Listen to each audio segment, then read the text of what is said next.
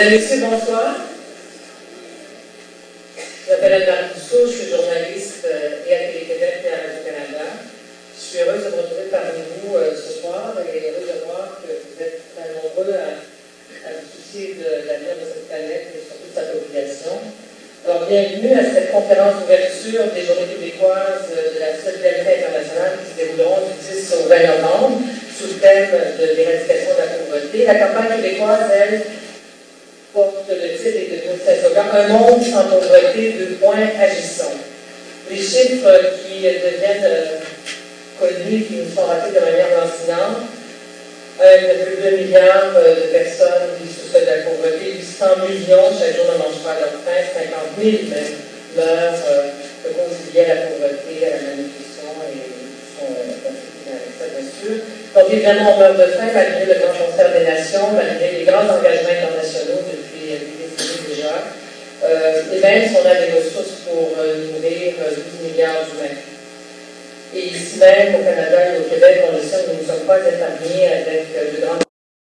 Euh, chiffres comme ça, en 2002, plus d'un million d'enfants euh, vivaient encore sous le seuil de la pauvreté. Et quand on pense aux compressions euh, dans les programmes sociaux, en particulier dans l'aide sociale, on peut simplement se dire que la situation ne s'est pas améliorée. Alors, bienvenue à cette soirée. Vous allez entendre des conférenciers et à la fin des conférences, il y aura période de questions. Vous aurez votre droit de parole. Il y a des micros dans la salle et j'animerai cette période de questions. Pour prendre. Euh... En premier lieu, je vous présente un partenaire euh, de la COSI, qui est M. Peter Leproche, qui est directeur de l'Institut d'études internationales de l'UQAM. Euh, gris de liaison, est membre d'un comité de quatre sages chargé de préparer un programme de droits de la personne pour l'Union européenne. Et en août 2000, il est nommé représentant spécial du secrétaire général des Nations Unies pour les droits de l'homme au Cambodge. Il a également reçu le prix des droits de la personne de la World Reading Law Society en 2020. Monsieur Lopez.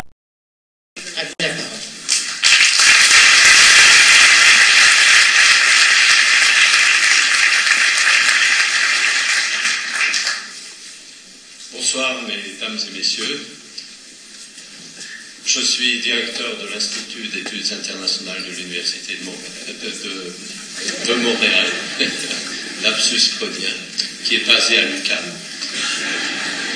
Et je, je, dois vous dire que euh, l'Institut a été très heureux, et moi-même aussi, de s'associer à la manifestation de ce soir et de travailler avec l'Association québécoise des organismes de coopération internationale, la COSI.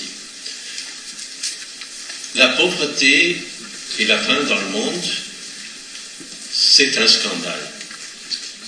C'est aussi, vous avez fait allusion à mes activités en matière de droits humains, c'est aussi, je pense, une violation massive, structurelle des droits de la personne de tous les droits de la personne, non seulement des droits économiques et sociaux, culturels, mais aussi des droits civiques et politiques. Et nous savons que ce scandale n'a rien d'inéluctable. Il est possible d'en finir avec la pauvreté et la faim. Dans ma vie antérieure, j'étais eurocrate, ce qui m'a pas empêché d'ironiser souvent sur un rapport qui date déjà de la Commission européenne sur la pauvreté à l'intérieur de l'Union européenne, où on pouvait lire un paragraphe qui disait, grâce à l'évolution macroéconomique favorable, euh, il y a moins de pauvreté dans l'Union européenne. Mais le paragraphe suivant disait, malgré ces développements macroéconomiques favorables, il y a plus de pauvres dans l'Union européenne. C'est une manière technocratique pour exprimer une triste vérité, à savoir qu'il y a plus de richesses, mais une richesse de plus en plus mal répartie. Et partout, au niveau international et à l'intérieur de nos sociétés, nous voyons que le fossé se creuse entre les riches et les pauvres. Il est vrai qu'on nous fait miroiter des images idylliques J'en ai entendu moi-même, par exemple, à Seattle. Une est celle de la marée montante. On dit que la marée montante euh, de la libéralisation du commerce va soulever tous les bateaux, les grands bateaux, mais aussi les petits bateaux. L'image est belle, mais elle est fausse, entièrement fausse, car ce qui se produit, c'est exactement le contraire. Ces journées québécoises de la solidarité internationale nous aideront, j'en suis sûr, à voir la réalité de ce monde en face, va nous aider à savoir. Un proverbe chinois dit savoir et ne pas agir, c'est ne pas savoir. Vous avez mis dans votre moto un monde sans pauvreté, agissons. Et je crois que ces journées seront un appel, et la soirée de ce soir seront un appel à l'action, car euh, j'en suis convaincu, il est non seulement possible, mais surtout nécessaire de finir avec ce scandale de la pauvreté dans le monde. Je vous remercie. Je vais maintenant la parole à un représentant du ministère des Relations internationales euh, du Québec. La ministre ne pouvait être là ce soir. Elle a délégué M. Paul-André Boisclair, qui est directeur général à la planification. Il n'y a de parenté, j'ai demandé. Euh, la planification à l'analyse stratégique de ce ministère. Il travaille en ce moment à l'écouchement d'une politique de relations internationales euh, pour le Québec. Alors, euh, Je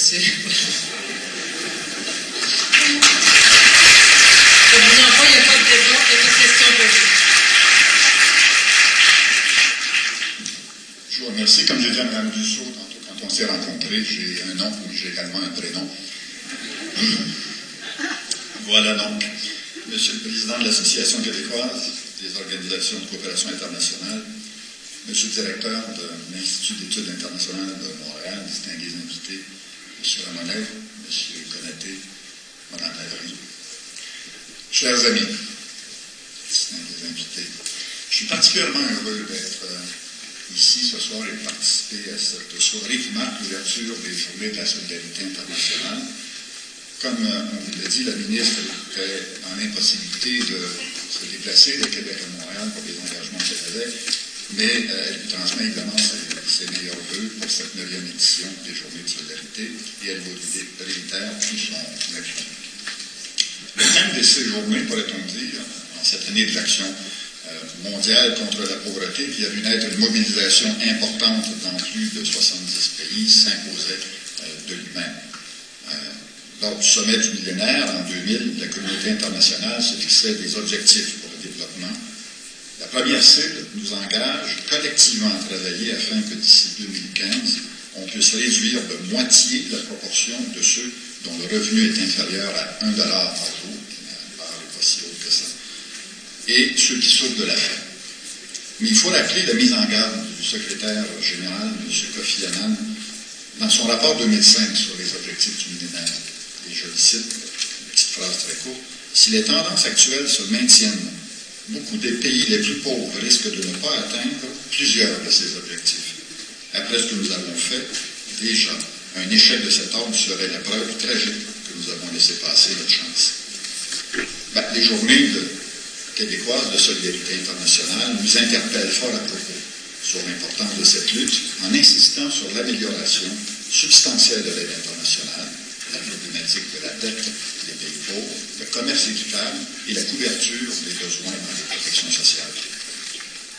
Chaque année, ces journées, que j'ai connues d'ailleurs depuis les toutes premières éditions, en 97-98, se révèlent être ce grand rendez-vous de la solidarité internationale qui offre aux Québécoises et aux Québécois l'occasion de réfléchir sur les enjeux de développement et de réaffirmer leur volonté d'agir pour un monde responsable et solidaire. Il nous est rappelé dans ces nombreuses occasions, la nécessité d'établir entre pays du Nord et pays du Sud des rapports basés sur la justice, l'équité et le respect mutuel.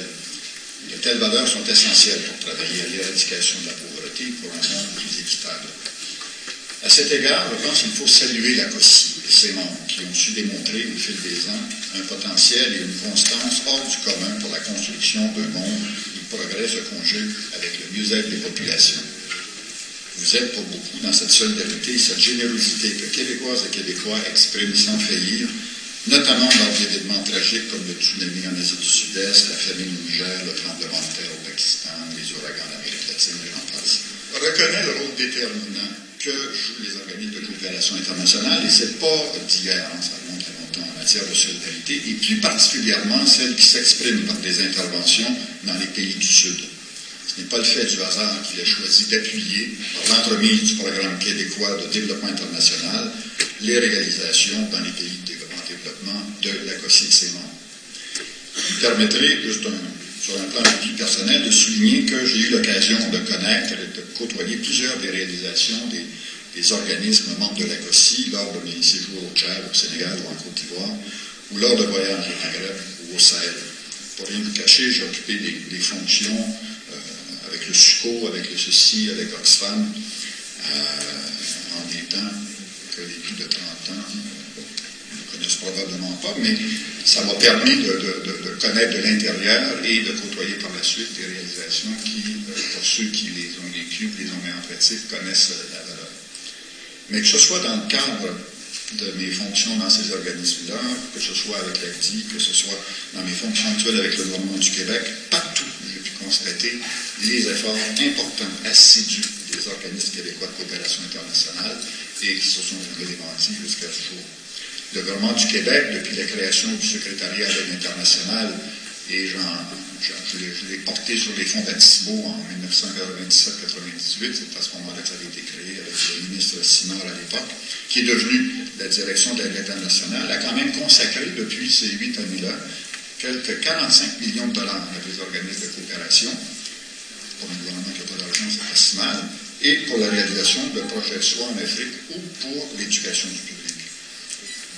La contribution du gouvernement a également permis à près de 3000 jeunes de vivre des expériences de solidarité internationale dans ces mêmes pays, dans le cadre du programme de stage de Québec sans frontières que plusieurs d'entre vous connaissez, j'en suis sûr, n'aurait jamais atteint cependant ces résultats-là si ce n'avait pas été la précieuse collaboration des organismes qui y sont associés.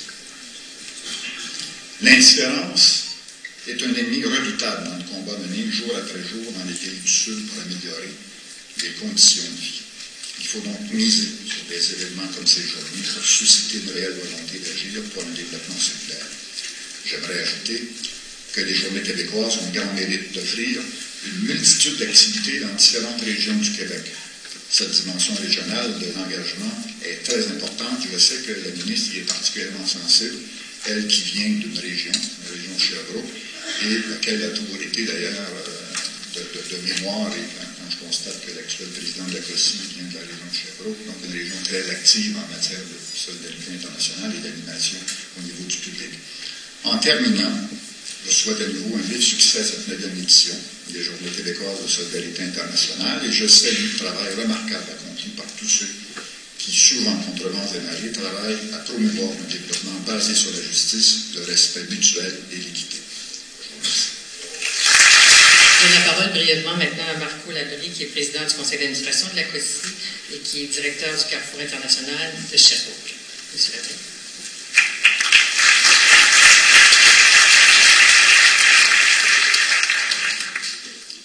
À tous et à toutes. J'aimerais vous souhaiter la bienvenue à l'ouverture des Journées québécoises de la solidarité internationale. En tant que président de la COSI, j'ai le plaisir de lancer ce soir la neuvième édition des Journées québécoises. À cette occasion, nous sommes très heureux d'accueillir des personnalités qui, dans un instant, vous présenteront les principaux enjeux et les perspectives liées à l'éradication de la pauvreté. Avant de leur laisser la parole, j'aimerais vous présenter brièvement cette neuvième édition et procéder ensuite au lancement officiel. Les Journées québécoises de la solidarité internationale sont un événement annuel d'engagement du public organisé par l'ADCOSI et ses 53 organismes membres, en partenariat avec la Direction de l'aide internationale du ministère des Relations internationales. La contribution de ce ministère est essentielle à la réalisation de ces journées québécoises. Je profite de l'occasion donc pour remercier le ministère pour sa euh, contribution euh, essentielle aux journées québécoises. Cette année, pour les journées québécoises, nous avons choisi le thème de l'éradication de la pauvreté parce que 2005 est l'année de l'action mondiale contre la pauvreté une campagne de mobilisation citoyenne qui se déroule dans plus de 70 pays et qui réclame aux dirigeants politiques des mesures concrètes pour éradiquer la pauvreté. Au Québec, la campagne Un monde sans pauvreté, agissons, lancée par une coalition d'organismes de la société civile qui a été euh, instaurée à l'initiative de la COSI, s'inscrit dans ce mouvement mondial. Il y a urgence d'agir puisque, comme l'a dit Mme Dussault au tout début, en ce moment, dans le monde, 1,2 milliard de personnes vivent dans la pauvreté extrême et que 50 000 personnes meurent chaque jour des causes liées à la pauvreté. Nous avons collectivement les moyens et surtout le devoir d'éliminer la pauvreté, car celle-ci n'est pas un phénomène naturel. Elle s'explique par des causes politiques et économiques. C'est pourquoi la coalition québécoise Un monde sans pauvreté demande au gouvernement canadien de prendre les mesures suivantes pour contribuer à l'élimination de la pauvreté. Tout d'abord, augmenter son programme d'aide publique au développement de façon à atteindre d'ici 2015 l'objectif du 0,7 du revenu national brut consacré à l'aide publique au développement. Promouvoir l'annulation immédiate et inconditionnelle de la totalité de la dette multilatérale et bilatérale contractée par les pays pauvres faire pression au niveau international pour l'adoption de règles de commerce et d'investissement justes et équitables, assurer des ressources publiques qui permettent la couverture des besoins dans les protections sociales, tant dans les mesures, de juridiction fédérale que dans les paiements de transfert destinés aux programmes dont la responsabilité revient aux provinces, notamment au plan de l'aide sociale et de l'aide financière aux études. Pour permettre l'implication citoyenne, deux moyens d'action sont proposés. D'abord, envoyer une carte postale au premier ministre du Canada tout en endossant la campagne sur le site Internet. Ensuite, porter le bracelet blanc en signe d'appui aux revendications de la campagne. Depuis le début de cette campagne, plus de 57 000 cartes postales ont été reçues au bureau du premier ministre et plus de 50 000 bracelets ont été distribués par la campagne québécoise et la mobilisation se poursuit durant ces journées québécoises de la solidarité internationale. Pour ceux et celles qui ne l'ont pas encore signé la carte ou qui ne sont pas procurés le bracelet, je crois qu'il y en aura à la sortie à la fin de, cette rencontre. Au niveau de la programmation des journées québécoises, plus d'une centaine d'activités sont proposées à travers tout le Québec. Donc, du 10 au 20 novembre prochain, que vous soyez ici à Montréal, à Québec, dans les Laurentides, au Saguenay-Lac-Saint-Jean, dans l'Anaudière et en Estrie, en fait, dans plus d'une dizaine de régions, du Québec, des organisations de coopération et de solidarité vous proposeront diverses activités liées au thème des journées québécoises. Nous vous invitons donc à consulter toute la programmation au plan provincial et à participer activement aux activités qui s'y déroulent. En terminant, un événement d'envergure des Journées québécoises implique la participation de nombreuses personnes et organisations. J'aimerais d'abord remercier les personnalités qui prendront la parole ce soir. D'abord, bien entendu, Mme Anne-Marie Dussault, qui a accepté généreusement d'animer cette soirée. Je veux remercier aussi Mme Viviane Labrie, du collectif pour un Québec sans pauvreté, M. Moussa Konaté, représentant du SUCO au Mali, et M. Ignacio Ramonet, directeur du Monde diplomatique. Je tiens également à remercier le ministère des Relations internationales du Québec, encore une fois, pour son appui, l'Institut d'études internationales de Montréal pour sa précieuse collaboration, le Comité montréalais des Journées québécoises qui a permis l'organisation de la journée de ce soir, ainsi que toute l'équipe du secrétariat de l'ACOSI qui a mis temps et énergie pour organiser ces journées québécoises.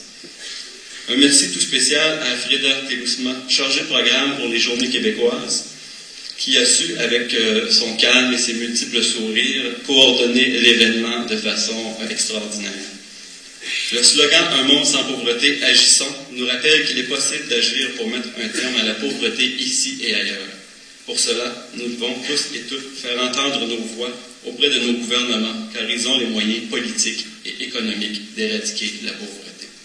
Sur ce, je déclare donc ouverte la neuvième édition des Journées québécoises de la solidarité internationale. Le déroulement à partir de maintenant, euh, à partir de maintenant est le suivant. Trois conférenciers. Les deux premiers vont s'exprimer pendant une dizaine de minutes et M. Rabonnet une quarantaine de minutes, après quoi ce sera la période de questions. Alors, il y a deux façons de présenter la prochaine conférencière. Euh, d'abord, sa, biographie officielle. Elle est porte-parole du collectif Point Québec sans pauvreté. Elle a un bac en psychologie à l'Université Laval, une maîtrise en psychologie, puis un doctorat à l'Université Paris V qui s'intitule La tradition du conte populaire au Canada français. Euh, Viviane a été chargée de cours à quelques reprises au programme d'art et tradition populaire de l'Université Laval. Elle a effectué divers mandats de recherche en technologie, entre autres à l'Institut québécois de recherche sur la culture. Et puis, elle a développé une grande expertise d'intervention auprès des groupes de personnes défavorisées, notamment en alphabétisme. Mais, je pense que vous la connaissez, c'est une mobilisatrice née, c'est une mobilisatrice inconditionnelle, une empêcheuse de tourner en rond. Il y a trois ans, d'ailleurs, la loi pour lutter contre la pauvreté était adoptée. C'est beaucoup grâce à son énergie, à sa capacité de mobiliser les gens autour de cette cause, et bien que cette loi reste à être respectée, tout simplement appliquée. Et c'est quelqu'un, bien aimé, que les gouvernements, la classe politique a toujours rencontré sur son chemin depuis quelques années. Alors, quand ils la voient, ils ne peuvent pas se tourner le dos, ils ne peuvent pas passer. Elle est là. Alors, euh, elle entreprend toujours de de dialogue avec optimisme. Il reste qu'il euh, y a eu des moments difficiles au Québec depuis quelques années. Faut-il rappeler, et elle le porte encore ce soir, que le fameux petit carré rouge qui est devenu une sorte d'icône des manifestations est né de remue-ménage tenus autour d'organisations qu'elle faisait, des gens qui disaient parfois des idées un peu folles pour signaler, envoyer le message que les conditions euh, ne s'améliorent pas, qu'il y a des politiques appauvissantes et ce petit carré rouge est devenu l'icône de cette lutte contre euh, la pauvreté. Et c'est, on doit beaucoup à Viviane Labrie qui est avec nous ce soir. Merci d'être avec nous.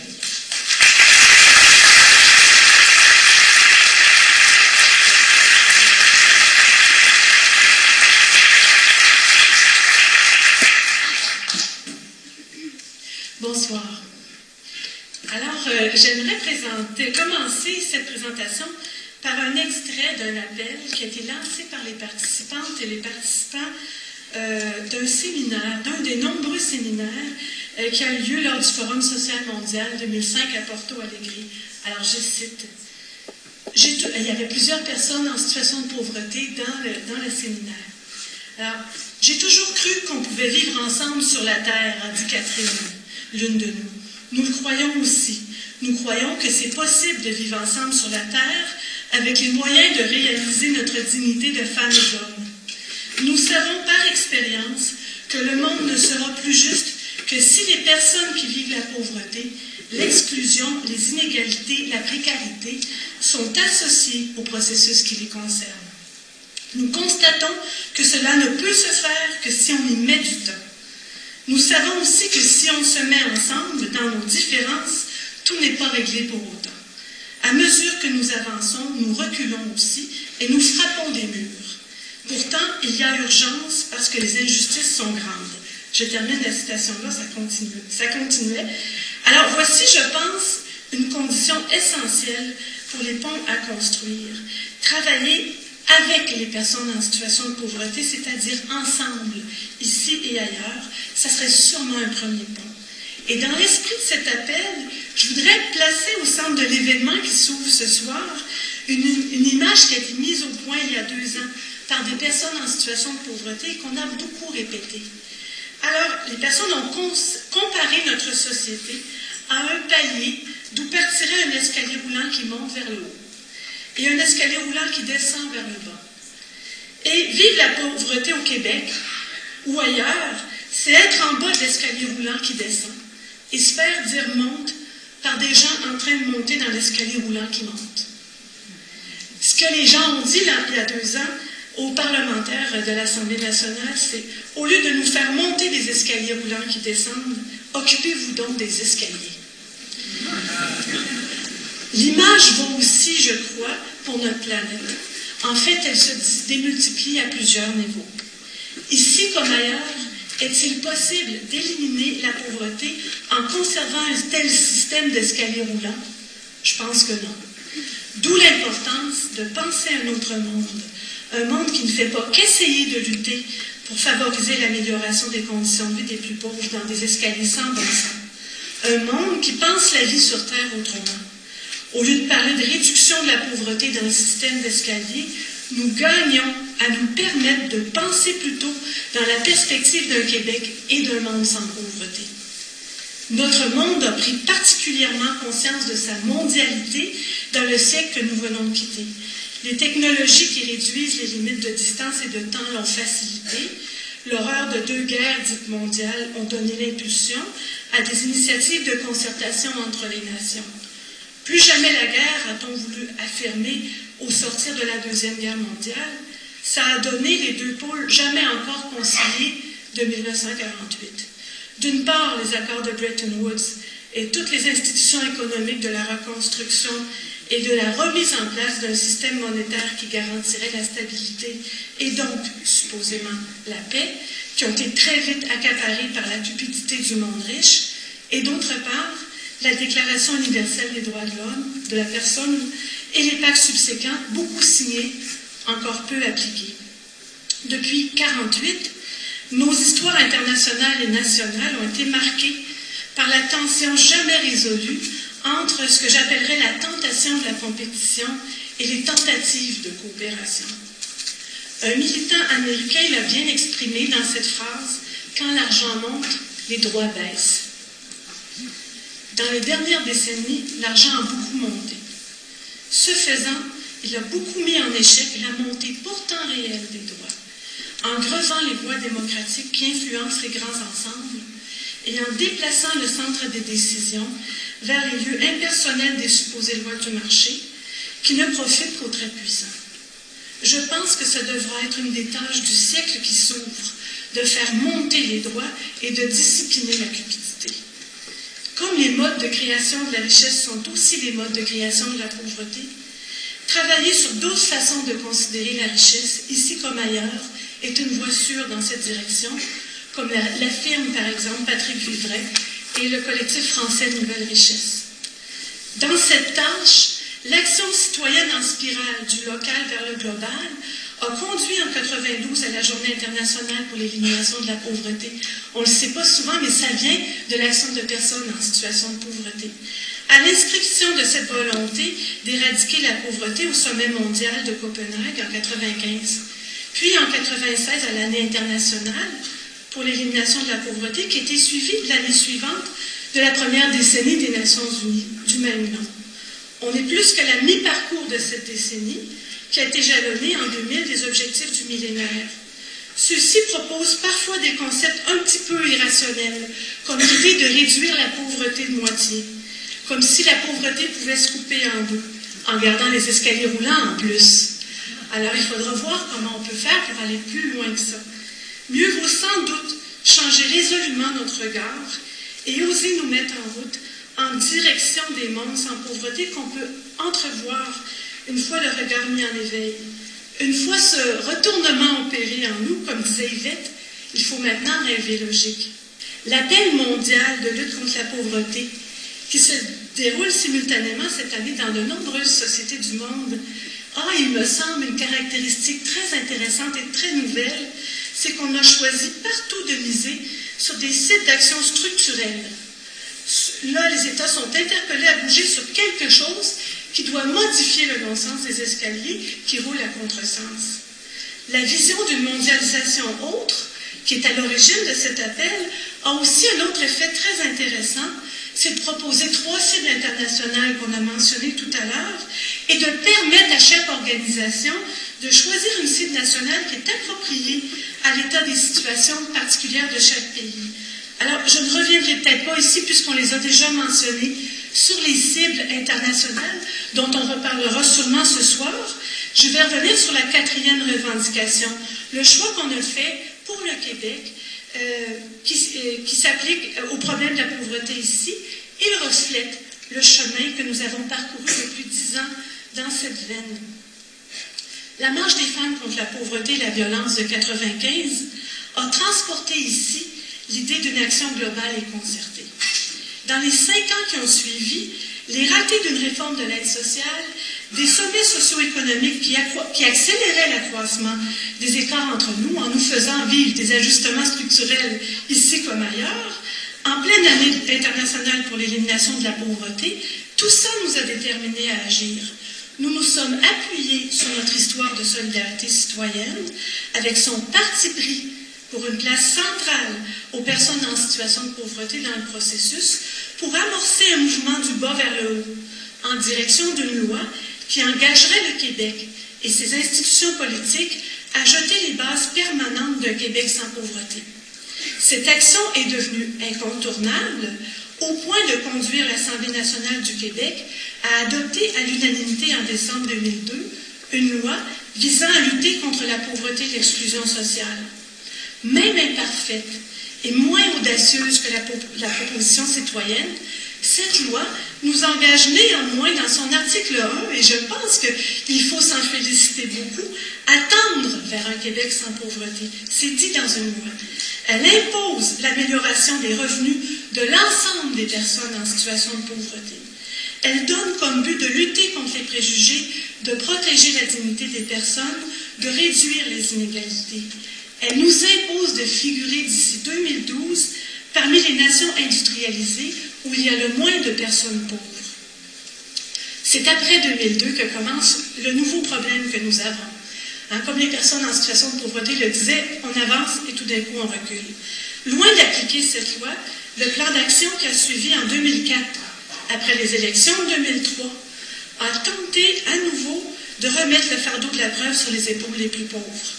Malgré des mesures favorables aux familles à faible revenu, d'autres mesures détériorent les conditions de base qui sont faites aux personnes les plus pauvres, notamment les prestataires de l'aide sociale jugés aptes au travail. on a vu depuis deux ans la force détériorante des préjugés, leur rôle de chaîne garde des escaliers roulants à l'envers. L'exemple le plus évident, c'est le fait qu'on a décidé de n'indexer qu'à la moitié de la hausse du coût de la vie les prestations de prestataires jugés aptes au travail. Alors c'est discriminatoire, c'est hors la loi, c'est injustifiable de dire à des personnes qui ont le revenu le plus bas au Québec, environ 537 par mois en ce moment, qu'on n'indexera qu'à la moitié euh, de, la hausse du coût de la vie leurs prestations sous prétexte de les inciter à l'emploi. Alors, face à ça, nous pouvons agir, comme nous pouvons agir, par exemple, devant l'accroissement de l'endettement étudiant.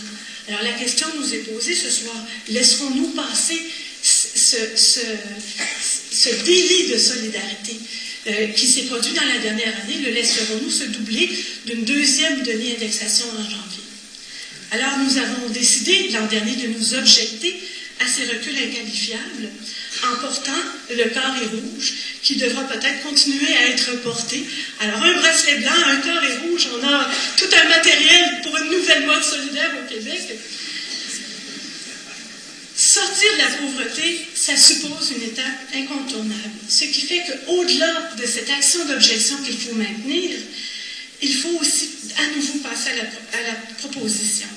S'assurer que les protections sociales et fiscales garantissent à toute personne la couverture de ses besoins essentiels est une, une étape obligée vers un Québec sans pauvreté. J'aimerais citer ici un appel que nous a fait Louise Arbour, au commissaire des Nations Unies aux droits de l'homme, lors d'une conférence à Québec en mars dernier. Elle nous a dit Sommes-nous prêts à libérer nos concitoyens et concitoyennes du besoin? Nous en avons certainement les moyens. Quand on prend 14 millions pour ne pas indexer les personnes les plus pauvres du Québec et qu'on met 15 millions pour hausser le plafond des, cotisations admissibles au REER de 1000 dollars dans le même budget, je pense qu'on a la preuve là que le choix que nous avons, c'est le sens des escaliers si on veut bien le faire ensemble, ce choix-là. Et nous sommes pas mal nombreux ce soir. J'imagine tout ce monde-là qui écrirait à nos députés pour demander cette indexation complète pour janvier. Je pense que ça vaudrait la peine. J'ai envie de vous y inviter.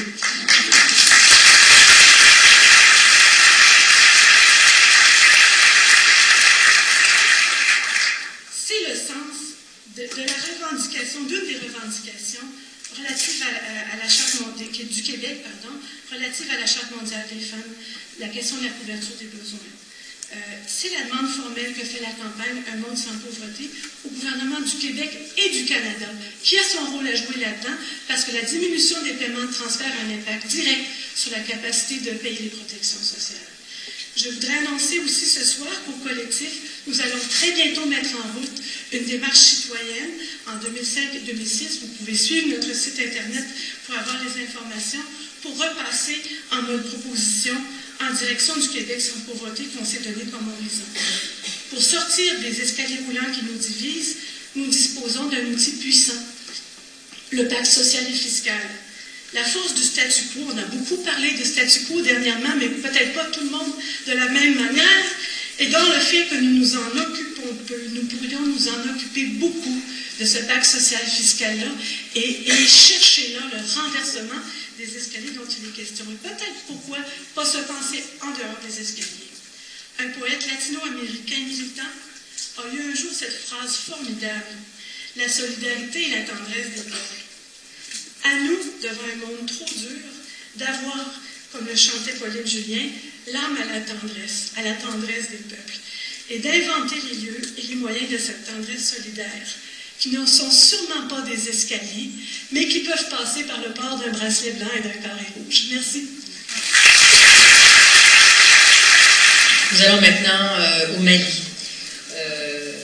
Euh, notre prochain conférencier euh, est directeur de SUCO au Mali. C'est un enseignant de formation. Il a travaillé comme professeur dans différentes régions au Mali.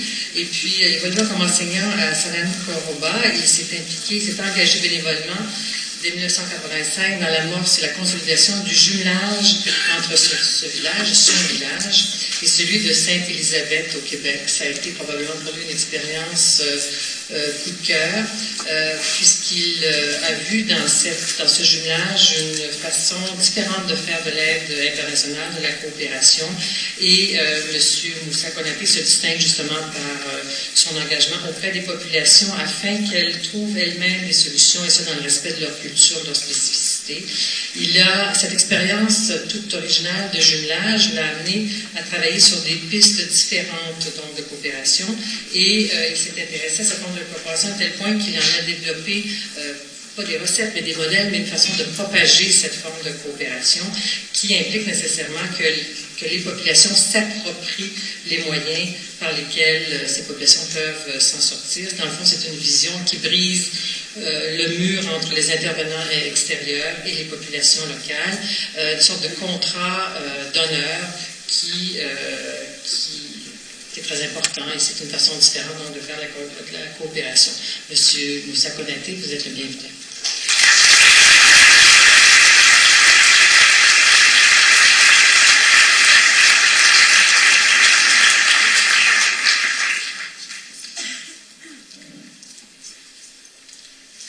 Je crois que vous n'allez pas être trop exigeant envers moi. J'avais négocié 30 minutes, j'en ai eu 10.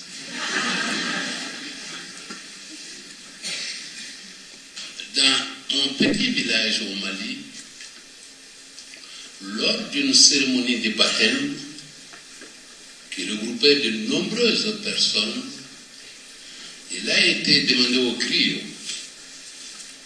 maître de la parole, maître de cérémonie, de procéder au partage des colas, un fruit qui consacre la plupart de nos cérémonies sociales. Au griot de s'adresser à l'auditoire. Voulez-vous que je fasse le partage des colas selon les normes de Dieu ou selon les normes des hommes? À l'auditoire de s'écrier, fait le partage selon les normes de Dieu. Notre griot, le pain de son boubou rempli de cola, se dirigea vers la première personne à qui il offrit une poignée de cola. Il sauta la deuxième personne et donna une noix de cola à la troisième personne. Ainsi de suite, jusqu'à vider son stock de cola. À la grande majorité de l'auditoire de s'écrier, tiens, griot, vous n'avez pas été juste, vous n'avez pas été équitable. Il y en a qui en ont plein les bras, les mains, il y en a qui en ont beaucoup reçu, D'autres n'ont absolument rien reçu. Au griot de répondre, c'est ça, les normes de Dieu. Il en donne beaucoup, sinon plus, à certains, certaines, peu à d'autres, et souvent même rien à la majorité.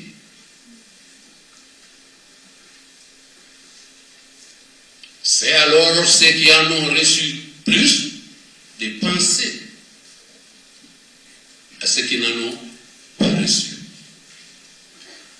Cette anecdote m'amène à comprendre mieux le sage africain qui dit la pauvreté comme l'apartheid, comme l'esclavage n'est pas naturelle. Elle a été fabriquée par l'homme. Elle peut donc être vaincue, puis éliminée par l'homme. Oui, il faut agir, comme le dit le sage la parole avait construit un village qui fut pauvre et prospère. Un village où il faisait bon vivre. Mais hélas, un village qui n'a pas résisté aux intempéries, faute d'action, d'actes concrets. Comment alors peut-on comprendre ce monde où, dans des pays comme le, nôtre et ailleurs, dans plusieurs pays en Afrique, des hommes, des femmes, des enfants, de génération en génération, ne vivent que pour la survie, le pain quotidien l'eau potable.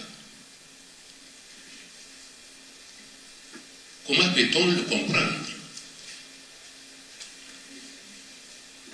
Même les animaux arrivent à se nourrir. Nous sommes pourtant des humains. Comment peut-on comprendre que nos produits, tels que le coton, il faut en parler. Puisse, sans problème, franchir les frontières du Nord et qu'on bloque les hommes.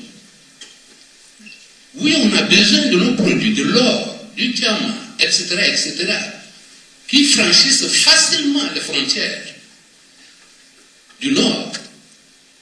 Et les hommes on les tient à distance. Comment pouvons-nous accepter cet apartheid mondial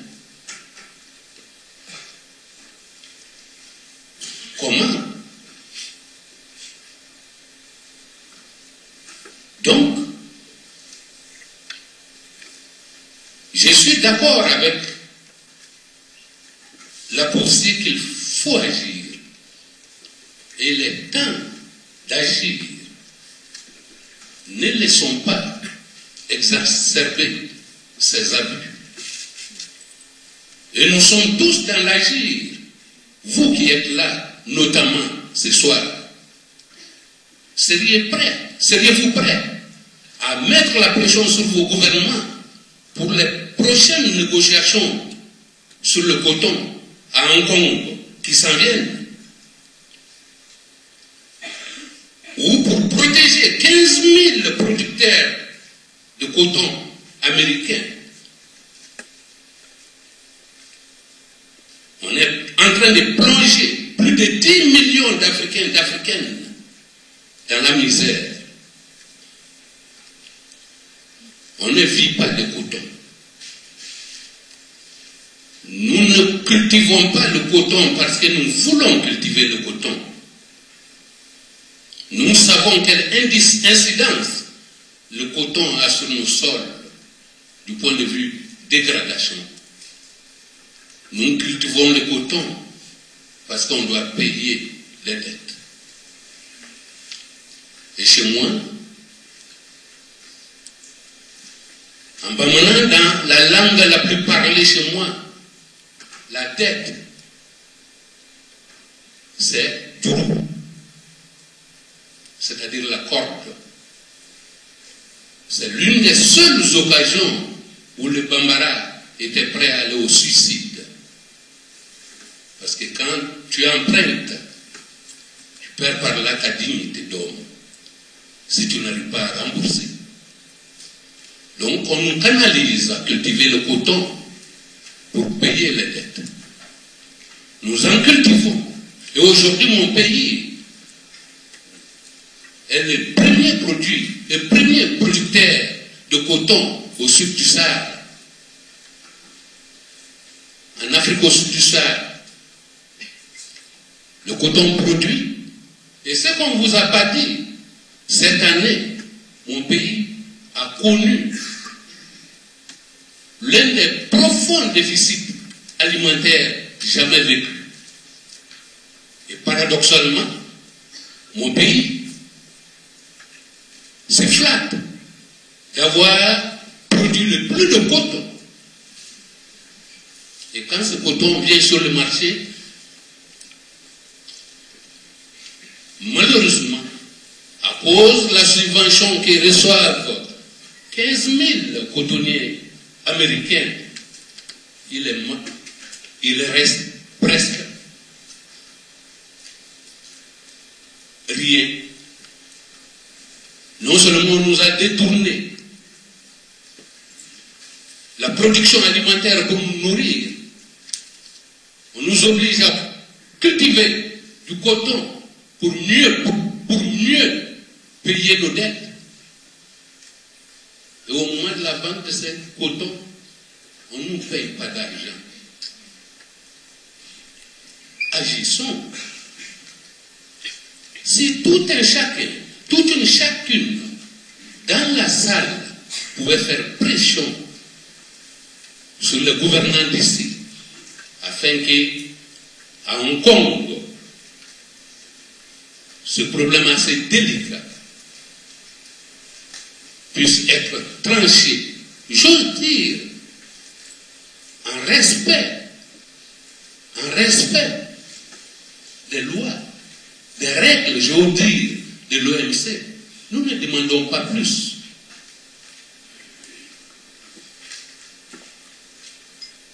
Agissons et agissez à nous aider, à nous passer de l'aide. C'est en cela que je milite depuis plus d'une dizaine d'années auprès de plus de 100 communautés villageoises regroupant peut-être 200 000 habitants pour redonner la confiance. Oui, il est bon d'en vouloir aux autres. Mais regardons aussi, questionnons-nous en Afrique par rapport à tout ce que nous avons à faire. Quand dans les villages, au nom d'une gérontocratie, des femmes, des jeunes sont exclus du débat public. Il s'agit aussi pour nous, Africains, de travailler sur cette dimension, la mise en confiance de nos populations. Il s'agit pour nous autres Africains de faire pression sur nos gouvernants pour que les 80% exclus du débat public, les 80% de nos populations exclus du débat public parce qu'elles ne, ne maîtrisent pas la langue de l'administration soient valorisées. Car depuis, pour notre cas, au Mali, 45 ans, c'est une minorité d'à peine 20% qui pense, qui décide et qui gère à la barbe de 80% sous le prétexte que ces 80% ne savent ni lire ni écrire.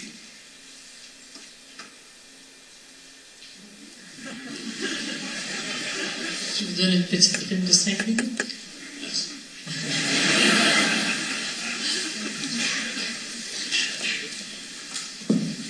Merci. Oui. Nous disons, c'est en cela que nous nous attaquons, que nous militons avec SUCO, Solidarité, Union, Coopération, accompagné des partenaires financiers tels que l'ACTI, tels que la Fondation du cardinal Léger, à nous attaquer à la revitalisation de nos villages. Car j'ai bien aimé l'adage canadien qui dit Tant vaut le village, tant vaut le pays. Chez nous, les sages diraient La marmite ne coupe pas par le haut.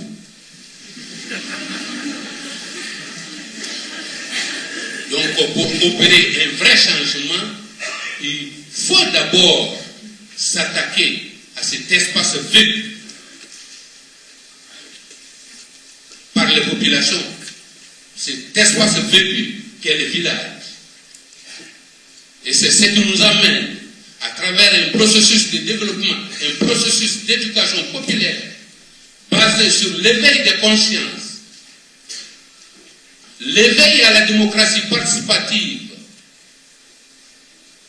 l'apprentissage de la gestion collective et le renforcement des capacités à regrouper au pied de l'arbre à palabre les 25% d'une population d'un village de moins de 1000 habitants. 25% de toutes les couches de la population, les anciens,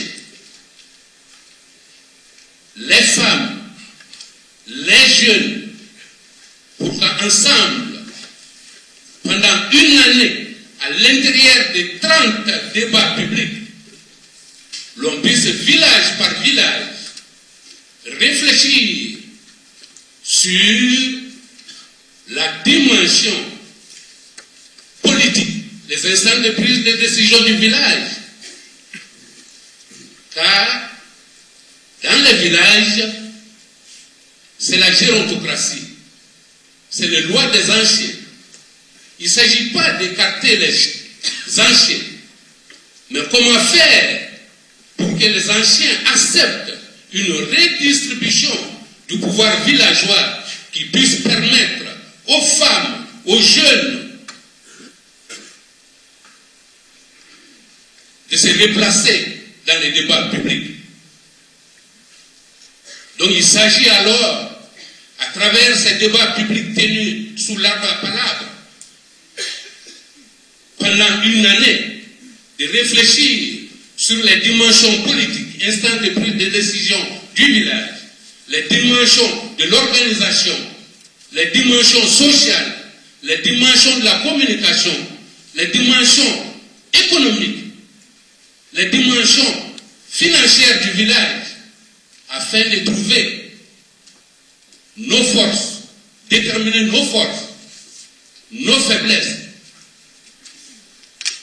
et de trouver des réponses concrètes,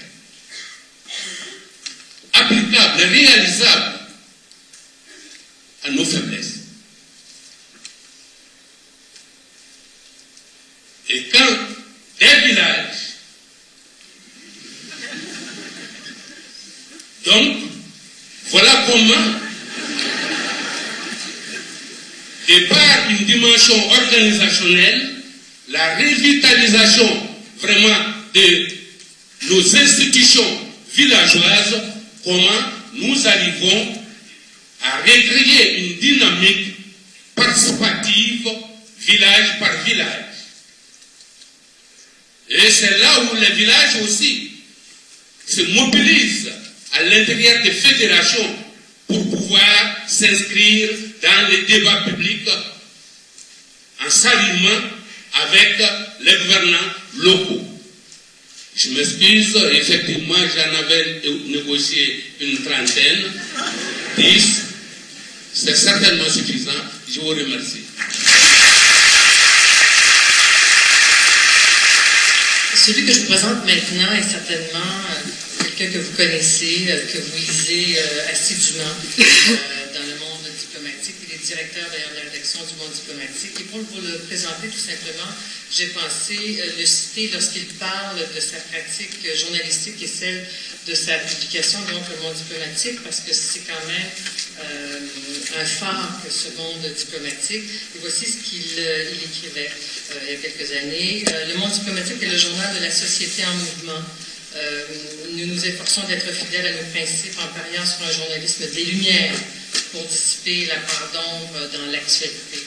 Et à la veille de la grande conférence de Johannesburg, il y a quelques années toujours, il, faisait la preuve de sa, de sa, grande vigilance. Il nous rappelait, comme il le fait régulièrement, que la pauvreté est intimement liée à notre manière d'exploiter, de surexploiter la planète, et il écrivait ceci, donc la Terre va mal.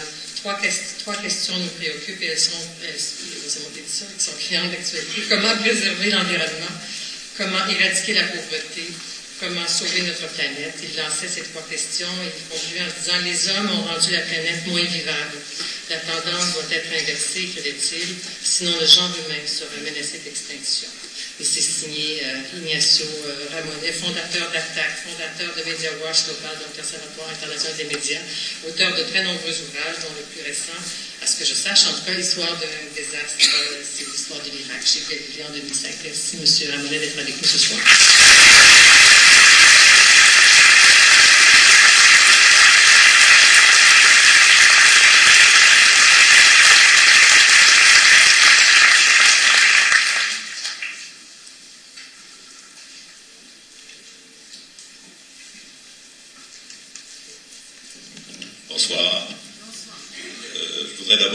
Remercier les organisateurs de cette soirée et m'associer de tout cœur euh, à tous ceux qui contribuent et participent à ces journées de solidarité et en particulier à cette campagne pour euh, l'éradication de la pauvreté.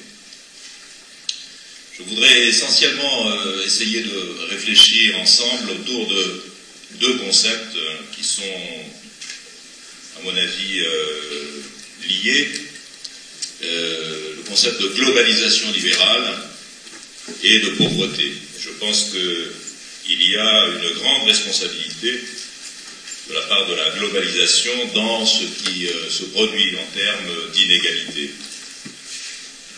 Je pense que la globalisation,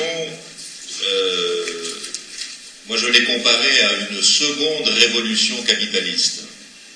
Ce qui fait que nous ne prenons pas parfois la mesure de l'importance du choc qu'elle représente à l'échelle internationale.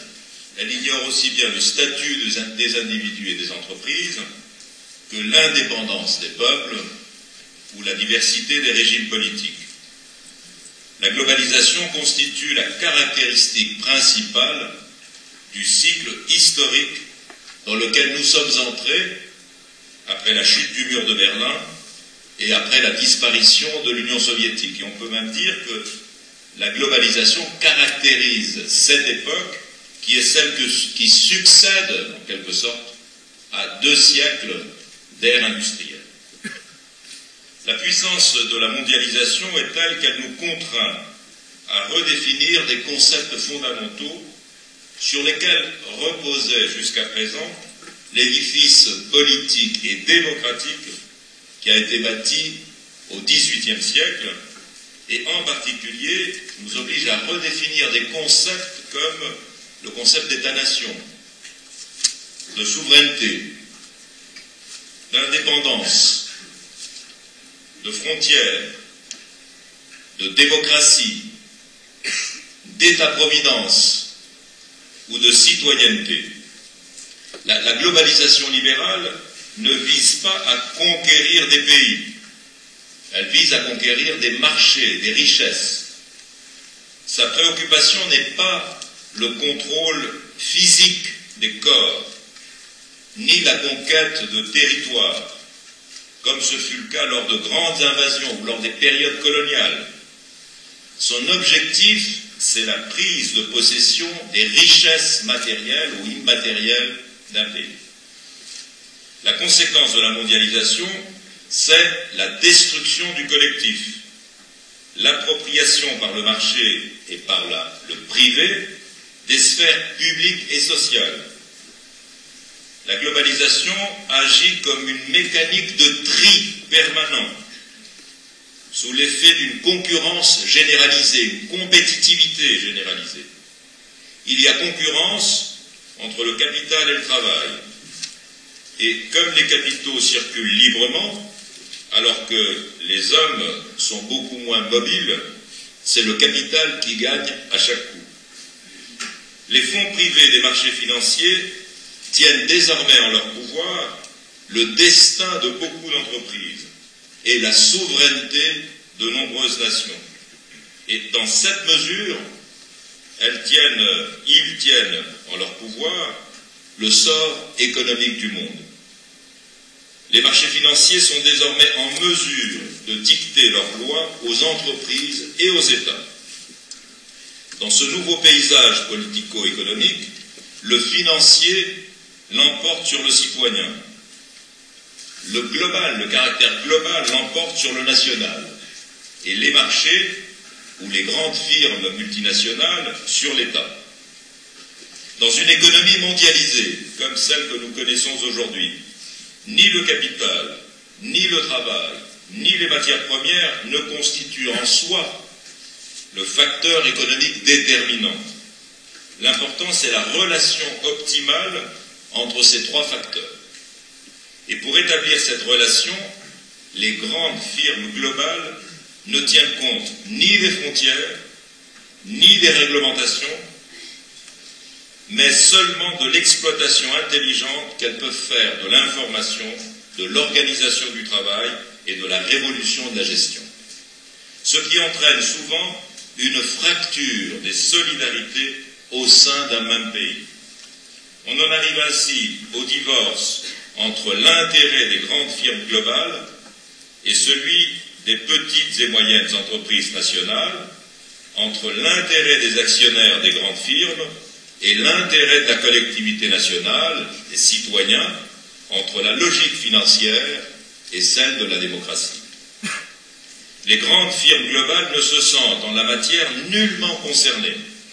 Elles sous-traitent et vendent dans le monde entier et revendiquent un caractère supranational qui leur permet d'agir avec une grande liberté, puisqu'il n'existe pas, pour ainsi dire, d'institutions internationales en mesure de réglementer efficacement et en particulier de moraliser leur comportement. La globalisation constitue donc une immense rupture économique, politique et culturelle. Elle soumet les sociétés et les citoyens à un diktat unique, s'adapter. Il faut que chaque citoyen abdique de sa volonté pour mieux obéir aux injonctions anonymes des marchés financiers. La globalisation constitue en quelque sorte l'aboutissement ultime de l'économisme, c'est-à-dire une économie qui a pour objectif l'économie et non pas la société, non pas l'être humain. Cette mondialisation condamne par avance, au nom du réalisme, toute velléité de résistance ou toute velléité de dissidence et frappe d'opprobre en quelque sorte en les classant comme archaïques tout sursaut protectionniste, toute recherche d'alternative, toute tentative de régulation démocratique, toute critique des marchés financiers. La mondialisation érige la compétition en seule force motrice du monde. Qu'on soit un individu, une entreprise ou un pays, c'est une déclaration qu'a fait un ancien patron de la firme Nestlé, qu'on soit un individu, une entreprise ou un pays, l'important pour survivre dans ce monde, c'est d'être plus compétitif que son voisin. Voilà la morale euh, de la nouvelle époque. Et malheur au gouvernement qui ne suivrait pas cette ligne. Les marchés le sanctionneraient immédiatement, car les hommes politiques sont désormais sous le contrôle des marchés financiers. C'est ce qu'avait pu constater il y a quelques années à Davos lors du Forum économique mondial un ancien secrétaire général d'un grand syndicat français, Force ouvrière, et qui en était revenu en disant les pouvoirs publics aujourd'hui ne sont au mieux qu'un sous-traitant des grandes firmes globales. Aujourd'hui, c'est le marché qui gouverne. Le gouvernement ne fait que gérer. Hein, c'était une déclaration de Marc Blondel. Qui sont, en cette fin de siècle, les nouveaux pouvoirs et les nouveaux maîtres du monde? Eh bien, ceux-ci, ces nouveaux maîtres du monde, ne constituent nullement, comme l'imaginent certains, une sorte d'état-major clandestin, complotant dans l'ombre pour conquérir le contrôle du monde. Il s'agit plutôt de forces qui œuvrent à leur guise grâce aux lois officielles, en quelque sorte, de la globalisation, et qui obéissent à des mots d'ordre très précis dont le slogan totalitaire, en quelque sorte, pourrait être un peu comme celui, en paraphrasant le mot d'ordre des soviets à l'époque de Lénine, tous les pouvoirs au marché. Vous souvenez que du temps de Lénine, on disait tous les pouvoirs aux soviets. Hein, c'était le cri de Lénine. Eh bien, les marchés, dit euh, par exemple Soros, les marchés votent tous les jours. Ce sont eux les véritables forces démocratiques de notre temps. Ce sont les marchés dit Soros. Il force les gouvernements à adopter des mesures impopulaires, certes, mais indispensables. Hein, les licenciements, les délocalisations, indispensables. Ce sont les marchés, dit Soros, qui ont le sens de l'État, et non pas les citoyens. Pourtant, la globalisation a tout de même tué le marché national, qui était l'un des fondements du pouvoir de l'État-nation, et en annulant ce marché national, euh, eh la globalisation a modifié le capitalisme national, a diminué le rôle des entreprises nationales, des entreprises locales, et a diminué le rôle des pouvoirs publics. Les entreprises locales et même les États ont accepté de céder les moyens de s'opposer aux marchés internationaux. Ils se sont dessaisis d'instruments qui leur permettaient de freiner les flux formidables de capitaux ou de contrer l'action des marchés contre leurs intérêts et contre les intérêts des citoyens. Aujourd'hui, en général, les gouvernants acceptent de respecter les consignes de politique économique que définissent des organismes mondiaux, essentiellement quatre organismes mondiaux, le Fonds monétaire international, la Banque mondiale, l'Organisation mondiale du commerce et euh, l'OCDE qui exerce une véritable dictature sur la politique du. C'est ce, groupe, ce qu'on pourrait appeler ce poker du mal, hein, paraphrasant quelqu'un d'autre, qui euh, pilote aujourd'hui euh, le monde. La globalisation ne se résume pas à la simple ouverture des frontières, comme on le dit souvent. Voilà, les marchandises peuvent circuler enfin grâce aux lois du libre-échange.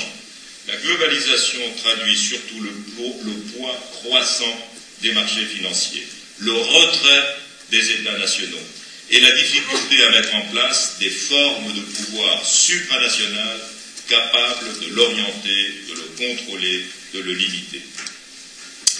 En favorisant, au cours des deux dernières décennies, le libre flux des capitaux, les privatisations massives, des responsables politiques ont permis le transfert de décisions capitales en matière par exemple d'investissement, en matière d'emploi, en matière de santé, en matière d'éducation, en matière de politique urbaine, en matière de culture, en matière de protection de l'environnement.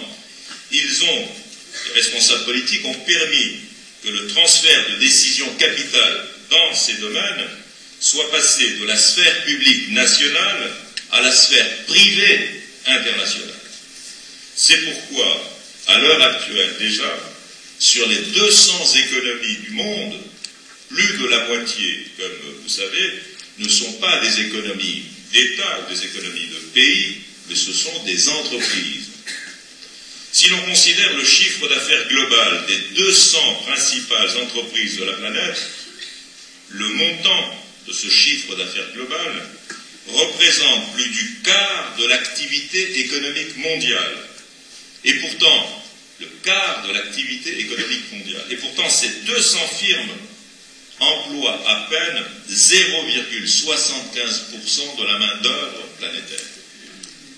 Donc, en raison de fusion et de concentration, le nombre de firmes géantes dont le poids, le poids économique, l'emporte sur celui des États ne cesse de se multiplier. Comme vous savez, le chiffre d'affaires, par exemple, d'une entreprise géante comme General Motors est supérieur au PIB du Danemark. Le chiffre d'affaires d'ExxonMobil dépasse le PIB de l'Autriche, par exemple. Le chiffre d'affaires de Toyota dépasse euh, celui, euh, le PIB de l'Irlande. Chacune des 100 principales entreprises globales du monde vend plus que n'exporte chacun des 120 pays les plus pauvres. Et les 23 entreprises, 23 entreprises les plus puissantes de la planète vendent plus que certains géants, entre guillemets, du Sud. Par exemple, chacune des 23 principales entreprises du monde exporte plus ou vend plus que n'exporte l'Inde, ou le Brésil, ou l'Indonésie, ou le Mexique. Ces grandes firmes, les grandes firmes globales, contrôlent 70% du commerce mondial. 200 firmes mondiales contrôlent 70% du commerce mondial. Ce ne sont pas les États, ce sont des firmes. Et menacent d'asphyxier ou d'absorber des centaines d'entreprises, petites ou moyennes, à travers le monde. Par le biais des privatisations, on impose aux États et qui se terminent dans l'escarcelle des grandes entreprises mondiales. Les dirigeants des grandes firmes globales, ainsi que ceux des grands groupes financiers et médiatiques mondiaux, détiennent la réalité du pouvoir et par le biais de leurs puissants lobbies pèsent de tout leur poids sur les décisions politiques. Ils confisquent à leur profit l'économie et la démocratie. Les acteurs principaux de l'économie financière l'économie financière qui est en volume 50 fois plus importante que celui de l'économie réelle, la production d'objets concrets par des ouvriers ou des salariés concrets. C'est-à-dire euh, les acteurs de cette économie euh, financière, c'est-à-dire les principaux fonds de pension, essentiellement américains, britanniques et japonais, dominent les marchés financiers. Et face à eux, le poids des États, le poids financier des États, ou celui des entreprises locales, quel qu'il soit, devient presque négligeable. De plus en plus de pays qui ont massivement vendu leurs entreprises publiques au secteur privé international sont devenus de fait la propriété de grands groupes multinationaux. On le voit en Amérique latine, en Afrique. Ceux-ci, ces grands groupes multinationaux, dominent des pans entiers de l'économie du Sud, ils se servent des États locaux, dont ils sont les investisseurs principaux, pour exercer des pressions au sein des forums internationaux et obtenir des décisions politiques, le cas échéant, plus favorables à la poursuite de leur domination globale. Les politiques d'ajustement structurel, dont il a été question ici tout à l'heure, qui ont été introduites dans les pays en développement dans les années 1980 sous le nom ou au nom de la théorie dite du consensus de Washington, ont eu un coût social exorbitant et contre-productif. Les gouvernements, en particulier des pays du Sud, ont assaini, entre guillemets, les économies uniquement pour favoriser l'investissement international mais ils ont du même coup détruit les sociétés de beaucoup de pays du Sud qui sont désormais plongés dans une plus grande pauvreté. L'accélération de la globalisation et les crises financières successives ont accentué cet effet pervers. Elles ont provoqué une réduction des dépenses publiques de santé, des dépenses publiques euh, d'éducation, au nom de la lutte contre le déficit budgétaire et partant ont provoqué un accroissement des inégalités et de la pauvreté. La pauvreté dans les pays en développement euh, n'est pas imputable exclusivement aux politiques d'ajustement, sans doute, Mais il est indiscutable que ces politiques, qui se sont appliquées avec une férocité particulière en Afrique et en Amérique latine, ont formidablement contribué à accroître les inégalités et la pauvreté. Dans les pays du Sud, comme vous le savez, à l'heure actuelle, les structures étatiques, de même que les structures économiques et sociales traditionnelles, sont balayées. Un peu partout, l'État s'est effondré. On assiste ici ou là, notamment en Amérique latine, à une reconstruction de l'État, en Argentine, au Brésil, au Venezuela. Mais dans la plupart des pays frappés par les ajustements structurels, des zones de non-droit, des entités chaotiques ingouvernables se sont développées, échappant à toute légalité et replongeant des zones entières dans un état d'arriération où seuls des groupes violents sont en mesure d'imposer leurs lois en rançonnant les populations civiles. On a vu comment, dans beaucoup de régions, notamment en Afrique, la loi de la force a remplacé la force de la loi. Et on a vu aussi comment, euh, même dans des euh, zones proches des capitales, euh, dans des pays en développement, des dangers de nouveaux types sont apparus ou se sont aggravés. Le crime organisé, la délinquance, l'insécurité généralisée, les réseaux mafieux, les fanatismes religieux et ethniques, les grandes corruptions, tout ceci s'est fait au fur et à mesure que l'État s'effondrait et que les, euh, disons, vecteurs de richesse étaient transférés à l'étranger. Pourtant, ça a été également répété, l'abondance de biens et les progrès des techniques aujourd'hui atteignent des niveaux sans précédent. Dans nos pays riches, bien entendu, et développés. Mais dans les pays en développement, le nombre de ceux qui n'ont pas de toit, qui n'ont pas de travail, qui n'ont pas de médicaments, qui n'ont pas assez à manger, qui n'ont pas d'éducation, qui n'ont pas d'eau potable à boire, augmente sans cesse. Ainsi, sur les 4,5 milliards d'habitants que comptent les pays en voie de développement, près d'un tiers, soit un milliard et demi de personnes n'ont pas, n'ont toujours pas accès à l'eau potable. Or, l'absence simplement d'eau potable provoque la mort quotidienne de 30 000 personnes chaque jour, dix fois le nombre de victimes des attentats du 11 septembre. Chaque jour, parce que l'eau qui est bue est une eau qui provoque des maladies et qui provoque la mort. Un cinquième des enfants dans ces pays-là n'absorbent pas suffisamment de calories ou de protéines, ce qui fait que la malnutrition affaiblit ces enfants. Et il faut se souvenir d'un élément très simple auquel on ne pense pas souvent. Il y a sur la planète, le tiers des habitants de la planète, 2 milliards d'individus, n'ont toujours pas accès à l'électricité. La globalisation s'accompagne de destructions impressionnantes. Des industries entières ont été brutalement sinistrées, chantiers navals, les mines, le textile, etc., dans la plupart des régions, euh, même dans les pays développés. Et ce qui a provoqué des souffrances sociales très importantes, surexploitation des hommes, des femmes, et plus scandaleux encore, ce qui est une caractéristique de notre époque, la surexploitation des enfants.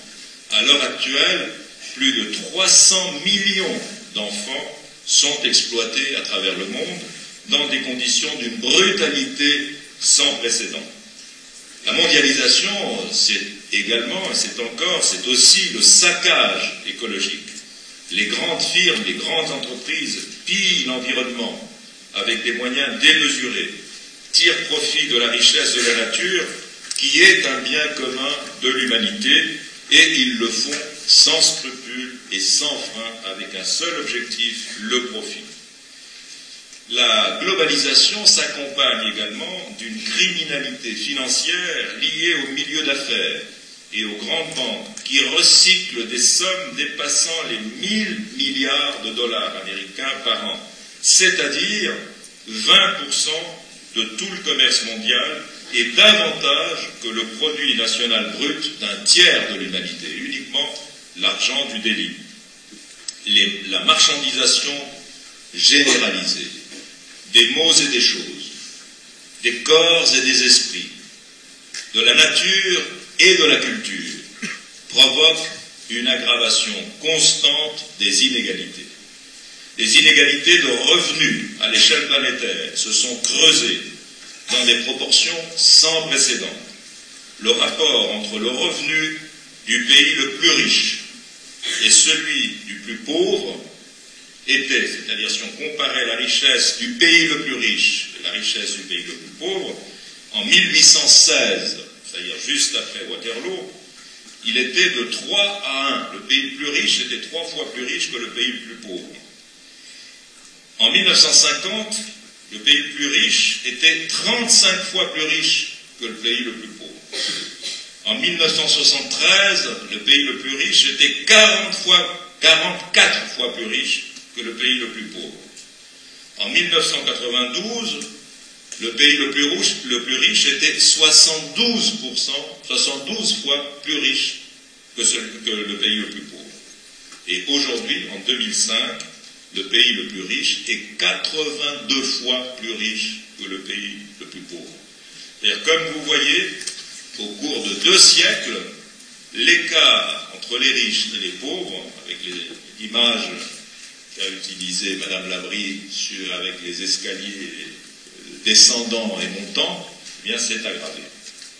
Si globalement le monde aujourd'hui est plus riche et d'une croissance raffermie, d'ailleurs avec des bénéfices formidables dégagés par la nouvelle économie, les politiques d'aide aux plus pauvres sont un fiasco manifeste. Entre 1990 et 2005, la progression annuelle moyenne du revenu par habitant a été négative, selon les chiffres du PNUD, dans 50 pays en développement. Dans plus de 70 pays sur les 190 que compte la planète, le revenu par habitant est aujourd'hui inférieur à ce qu'il était il y a 20 ans. À l'échelle planétaire, il y a, comme vous le savez, 3 milliards de personnes, c'est-à-dire la moitié de l'humanité, qui vivent avec moins de 2 dollars américains par jour. Vivre, ça veut dire qu'avec moins de 2 dollars, ils doivent manger, se loger, se soigner, s'habiller, s'éduquer, se transporter, tout, tout, ceci avec moins de 2 dollars par jour. Et bien sûr, ce ne sont pas les plus pauvres, puisqu'on a dit qu'un tiers de l'humanité, un milliard et demi d'habitants, vit avec moins de 1 dollar par jour. En Amérique latine, au cours des 25 dernières années, et à mesure, paradoxalement, que s'affirmait la démocratie, la pauvreté augmentait. Elle est passée, le nombre de personnes vivant en pauvreté en Amérique latine est passé au cours de ces 25 dernières années de 135 millions de pauvres à 200 millions de pauvres. En 2004, le nombre de nouveaux pauvres dans les pays d'Amérique latine ayant décroché des classes moyennes, c'est-à-dire s'étant décroché des classes moyennes, étant passé de la classe moyenne et tombé dans la pauvreté, dépassé les 50 millions de personnes. Donc le fossé ne cesse également de se creuser entre pays riches et pays pauvres, en matière d'accès aux médicaments, en matière de recherche sur les traitements pour des maladies absentes ou peu présentes dans les pays développés et pour lesquels les pays développés ne font pas de recherche. Même si le monde a beaucoup progressé en, matière de meilleure santé pour tous, ces avancées sont tempérées par l'existence du plus révoltant des scandales, la très grande inégalité d'accès aux soins à l'échelle internationale. Et il ne faut même pas euh, songer à ce qui se passerait sur la planète si la pandémie de grippe aviaire se produisait.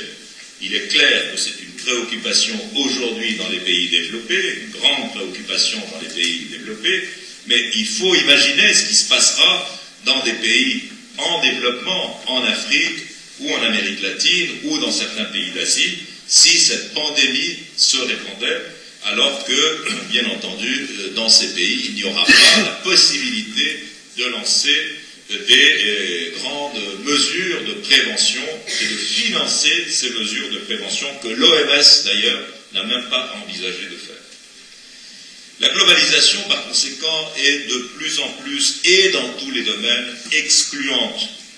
Dans notre planète, le cinquième le plus riche de la population dispose de 80% des ressources, tandis que le cinquième le plus pauvre dispose de 0,5% des ressources.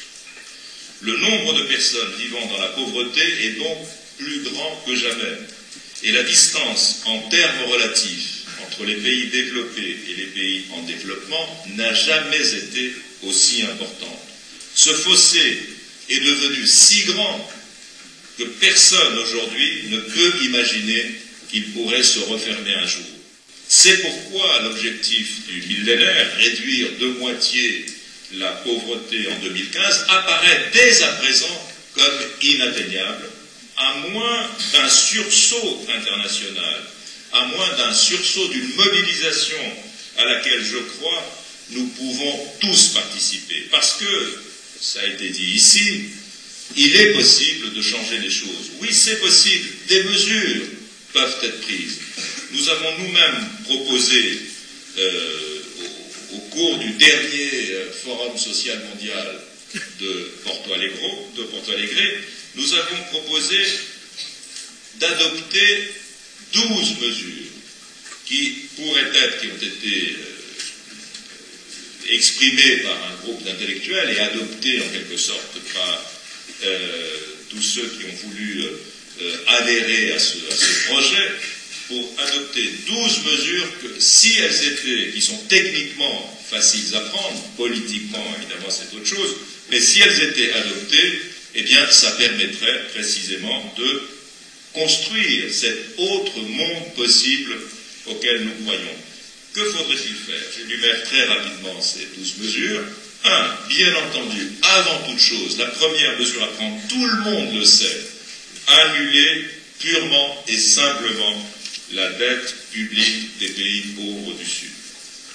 Deuxièmement, créer et appliquer une taxe internationale qui serait l'équivalent d'une TVA, je ne sais pas comment vous l'appelez ici au Québec, hein, c'est l'équivalent hein, de la taxe à la valeur ajoutée, hein, euh, à l'échelle planétaire, et qui permettrait de dégager plusieurs dizaines de milliards de dollars par an, ce qui permettrait de s'attaquer directement aux causes du sous-développement, que ce soit une taxe sur les transactions financières dans les marchés de devises, comme on a dit taxe Tobin, qu'on a défendu et qu'on défend, mais qui pourrait être une taxe sur la consommation d'énergie, en particulier des énergies non renouvelables, ou une taxe sur les ventes d'armes, par exemple, ou une taxe sur euh, la consommation euh, d'électricité, une taxe sur les communications, etc. C'est toujours une toute petite taxe, mais cette taxe, si elle se généralisait, eh bien, permettrait la constitution d'un fonds qui, aujourd'hui, euh, apparaît comme la mesure la plus réaliste, même si elle est utopique, la plus réaliste, et d'ailleurs, vous savez qu'elle est soutenue par le président Lula, elle a été lancée d'ailleurs par le président Lula du Brésil, soutenue par le président Lagos du Chili, le président Chirac de France et le président du gouvernement espagnol. Et la France va d'ailleurs l'appliquer à partir de janvier sur les voyages aériens. Troisième mesure, il faut démanteler et euh, interdire toute forme de paradis euh, fiscal Hein, ou de paradis bancaires, ou de paradis euh, juridiques, parce que, bien entendu, c'est par là que circulent finalement les circuits de l'argent parallèle issu de la spéculation et du délit. Promouvoir toutes les formes de commerce juste, équitable, euh, sixièmement, garantir le droit à la souveraineté alimentaire, c'est extrêmement important, la sécurité euh, alimentaire dans chaque pays. Euh, lutter également en premier lieu pour qu'il n'y ait pas de discrimination d'aucun ordre, car dans beaucoup de pays, ce sont les discriminations à l'égard des femmes, euh, la xénophobie, l'antisémitisme, le racisme, ce sont ces formes de discrimination qui constituent des atteintes aux droits de la personne, aux droits humains, et finalement qui diminuent le caractère, disons, de la démocratie, qui restreint la dimension de la démocratie, sans oublier la défense des droits des peuples indigènes partout où c'est possible. Également, euh, la proposition, c'est de prendre des mesures urgentes pour euh, mettre un terme à la destruction euh, de l'environnement, de, de, façon à lutter contre les changements climatiques, exiger le démantèlement des bases militaires étrangères installées dans des pays étrangers, à moins qu'elles n'agissent sous ordre exprès des Nations Unies, bien entendu, garantir le droit à une information euh, juste, correcte, équitable, défendre le droit, euh, le droit à être informé des citoyens sans une information euh, réellement libre et sans une information de qualité, il ne peut pas y avoir de démocratie de qualité, et finalement réformer en quelque sorte les organisations internationales, en particulier l'ONU, mais aussi incorporer c'est-à-dire supprimer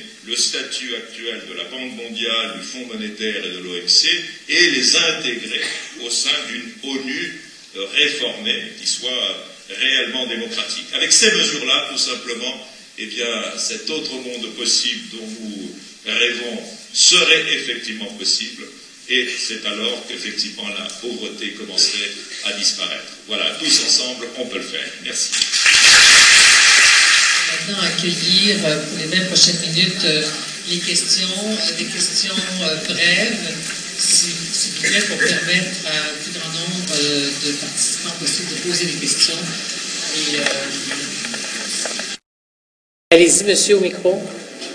Oui. Bonjour et merci beaucoup pour que vous dit, c'est vraiment intéressant et très pertinent actuellement. Moi, je me poserais la, euh, Samuel, je suis étudiant euh, à l'UQAM et aussi membre de la euh, je, me pose la question jusqu'à quand les pauvres ont accepté de recevoir des miettes auxquelles ils ont tous participé. jusqu'à quand va-t-on croire au mirage de, l'argent, ce mirage auquel nous participons tous, que ce soit par le fonds de pension, notre mode de consommation occidental quand va-t-on vraiment changer notre comportement par rapport à l'argent Ce qui est dramatique dans la pauvreté, ce n'est pas que les gens gagnent 2 dollars par jour qui n'arrivent pas à vivre, c'est que normalement, l'accès à l'eau, à la nourriture ne devrait pas être payé. Donc la question n'est pas une question d'argent, mais une question... Donc, à qui adressez-vous votre question, monsieur n'importe qui. de repenser la question de, de la valeur de l'argent. Madame la peut-être une commentaire, monsieur, qui veut un commentaire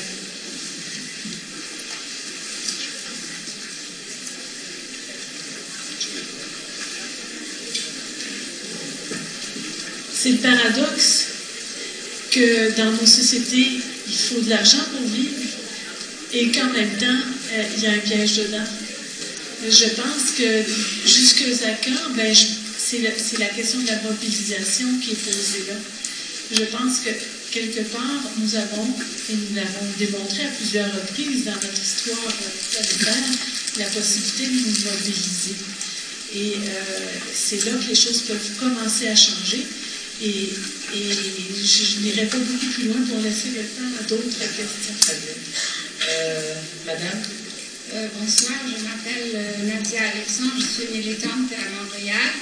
Euh, je voulais vous dire simplement, euh, je, vais, je vais arriver à ma question. Euh, Laissez maintenant votre question parce qu'il y a beaucoup de monde, il reste que 15 minutes. Alors, pour le néolibéralisme, on est en train de nous dire que la, Chine, c'est le, nouveau poster boy pour le succès du néolibéralisme. alors, qu'est-ce que vous répondez à ça, M. Ramoni J'aimerais votre réponse. Merci. La Chine, évidemment, aujourd'hui, c'est à la fois une réponse qui est, donnée à tous ceux qui se demandent comment on peut, euh, pour certains pays du Sud, quel est, le modèle qu'il faudrait suivre. On, avance l'exemple chinois. en même temps, on avance l'exemple chinois également, et en particulier la docilité et le, faible coût du travail chinois, même dans nos pays, lorsque un entrepreneur, par exemple, hésite entre maintenir son entreprise en nos pays développés ou l'amener en Chine, euh, il n'est pas rare de voir que l'entrepreneur dit au syndicat, écoutez, si vous travaillez au prix chinois, je reste ici, bien entendu. Hein. Donc, euh, cette question du prix chinois, du modèle de la Chine, euh, l'énigme chinoise qui pèse sur les prochaines années, est-ce que ce sera la grande puissance de la seconde moitié du XXIe siècle? Y a toutes ces questions-là autour de la Chine euh, font l'économie tout de même du fait que la Chine est un, système extrêmement hybride, hein, puisque c'est un pays communiste, euh, que le communisme n'est pas proposé comme exemple jusqu'à présent, en particulier par, euh, disons, les dirigeants libéraux, qu'ils sont très contents, bien entendu, d'investir en Chine parce que le communisme leur permet d'avoir une sorte de, contrôle, d'exercer un contrôle, une discipline, et donc il n'y a pas de désordre en Chine, il n'y a pas de grève, euh, etc. Euh, mais par ailleurs, on ne sait pas très bien combien de temps ce modèle tiendra, parce que euh, dans l'histoire, on n'a jamais vu un État autoritaire maintenir sa stabilité si les conditions de vie se développaient. Quand les conditions de vie se développent, ce qui est le cas non pas pour tous les Chinois, mais pour plusieurs centaines de millions de Chinois, eh bien, euh, avec l'augmentation du niveau de vie, euh, vient l'exigence d'une meilleure qualité de vie. Et il n'est pas possible d'envisager une qualité de vie qui serait de type purement consommatoire. Qualité de vie, c'est aussi une qualité de la capacité de consommer culturellement, de s'exprimer politiquement, et donc par conséquent les revendications en termes de, davantage de démocratie sont inévitables. Elles vont se produire en Chine à un moment ou à un autre. Et donc la Chine, il n'est pas sûr que la stabilité chinoise soit une si grande garantie. On a déjà vu ce qui s'est passé à Tiananmen. Donc euh, il n'est même pas sûr d'ailleurs que la Chine maintienne son unité territoriale comme elle le maintient aujourd'hui. Donc on fait souvent semblant, de la part même d'observateurs qui sont assez fins dans d'autres domaines, de croire qu'en ce qui concerne la Chine, rien ne va bouger, parce que c'est une grande masse démographique. Mais euh, l'Union soviétique non plus, c'était aussi, euh, disons, une, structure qui devait être quasiment éternelle, et elle s'est fragmentée sous nos yeux. Hein, et la Chine, pour la Chine, cela peut se passer également. En tout cas, aujourd'hui, la Chine est surtout avancée comme un argument d'intimidation à l'égard de tous les salariés du monde. C'est soit euh, vous acceptez des conditions inférieures à celles que vous avez actuellement, soit je transfère mon usine en Chine. Voilà la grande menace des investisseurs, enfin, et des entrepreneurs aujourd'hui. Et elle s'effectue aussi bien en Europe qu'en Amérique du Nord, qu'en Asie. J'étais récemment en Corée du Sud, en Corée du Sud, qui est le pays au monde qui a le plus de travailleurs précaires. Hein. et en Corée du Sud, les grands industriels euh, coréens, ce qu'on appelle les Shabolt, eh bien, se sont délocalisés en Chine, qui est tout à côté, bien entendu. Hein. les, ouvriers chinois travaillant pour moins cher que les travailleurs euh, euh, coréens. C'est une situation qui dans mon esprit, ne pourra pas durer trop longtemps. Et il arrive un moment aussi où on ne peut pas accepter que la Chine se transforme en euh, seul recours euh, du travail international. Hein, mérite une réflexion. Les Chinois vont voir aussi l'amélioration de leur propre condition de travail, de leur propre de vie, en voulant accéder tout ça. Question côté Thibaut Velasquez, ancien ambassadeur du Canada au CBE, pour rappeler que j'ai eu le plaisir d'éditer un débat entre vous-même, représentant Antoine Legret et José-Marie Figueres, représentant Davos en Suisse, il y a deux ans. Vous avez fait euh, à peu près les mêmes arguments très éloquents comme aujourd'hui. Alors, ma question, c'est depuis deux ans, est-ce qu'il y a eu progrès ou est-ce qu'il y a eu une régression. Et s'il y a eu régression, si on se revoit dans deux ans, si ça va continuer. Est-ce que vous êtes optimiste ou pessimiste Merci. Monsieur Armanet Écoutez, prenons, parce que c'est quand même dans l'esprit et dans l'actualité, prenons ce qui vient de se passer en France. Euh, quel rapport entre ce qui s'est passé en France et notre sujet de réflexion de ce soir? Euh, Si vous voulez, il y a deux logiques qui ne peuvent pas coexister et qui, euh, qui s'entrechoquent. C'est-à-dire, d'une part, la logique républicaine, ce qu'on appelle dans d'autres pays qui ne sont pas des républiques, la logique de la cohésion sociale, et d'autre part, la logique de, du libéralisme, du néolibéralisme. Et on ne peut pas à la fois dire euh, l'État doit être tout petit, euh, l'État ne peut pas avoir un budget important, euh, l'État ne peut pas avoir assez de fonctionnaires, l'État ne peut plus assumer un certain nombre de services publics pour les supprimer, services publics, et transférer tout ceci au privé, qui évidemment n'agit qu'en fonction des bénéfices qu'il peut tirer. Et en même temps assurer une cohésion sociale, notamment dans nos pays qui sont des pays d'immigration et d'immigration récente, qui suppose un énorme effort de la part de l'État. C'est-à-dire un effort en termes de meilleures écoles et plus d'écoles et moins d'élèves par classe, euh, plus de présence de l'État en termes d'hôpitaux, de dispensaires, de commissariats, de transports, plus d'aménagements urbains, etc. Et tout ceci, il n'y a que l'État qui peut le faire. Parce que le privé ne le fera jamais, c'est pas rentable, c'est des gens très pauvres. Hein? Euh, donc, finalement, ce qui vient de se passer en France, c'est le choc précisément de logiques, notamment qui ont été aggravées par les gouvernements de droite dernièrement, qui ont supprimé les subventions aux associations qui travaillaient sur le terrain, qui ont supprimé l'idée de la police de proximité, disant la police elle est faite pour arrêter les délinquants, elle n'est pas faite pour jouer au football avec les jeunes, hein, c'est un raisonnement de rentabilité, etc. de police. Bien, eh bien, comme on le voit, là, eh bien, l'échec du libéralisme produit, bien entendu, des insurrections sociales maintenant, des émeutes sociales. J'ai dit tout à l'heure, dans beaucoup, à l'échelle planétaire, il y a maintenant des zones euh, où il n'y a plus d'État où ce sont les gangs qui dominent. Mais c'est la même chose dans nos villes, finalement.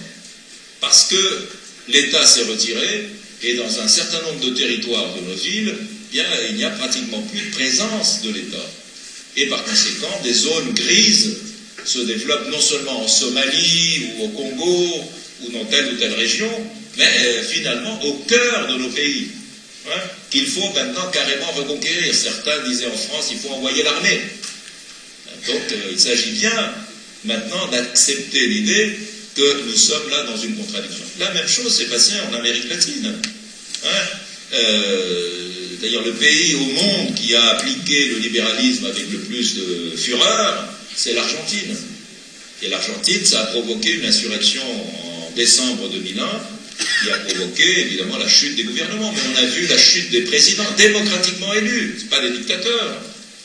Hein, de la président argentin démocratiquement élu, euh, trois présidents équatoriens démocratiquement élus, deux présidents boliviens démocratiquement élus, renversés par l'insurrection des gens.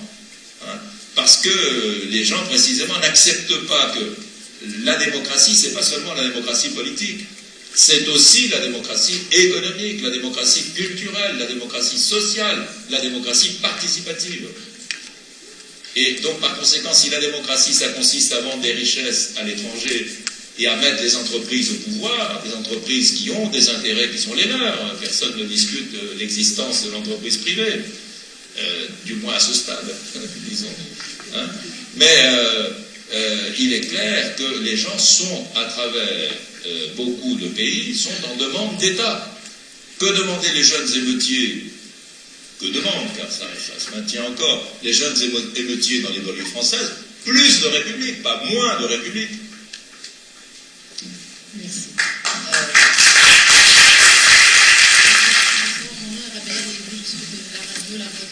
Je vais demander de parler plus euh, directement plus fort. Rabert et Laïdi, la radio La Voix du Maroc. Vous venez juste de répondre à ma première question par rapport à ce qui se passe au Alors, allez tout à la deuxième. La deuxième, la deuxième voudrait avoir l'avis de M. Moussa ainsi que le vote, si c'est possible, M. Ramonet, sur l'immigration clandestine qui euh, se passe de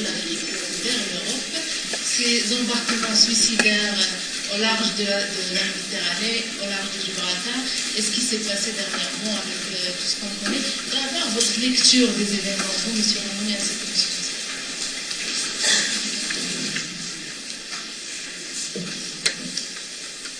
L'immigration clandestine, c'est une manifestation d'un abus. On n'immigre pas parce qu'on veut immigrer. Surtout en Afrique. Qui n'aime pas sa patrie Qui n'a pas ce rattachement vis-à-vis de son pays et au plus profond de son village Qu'est-ce qui l'arrive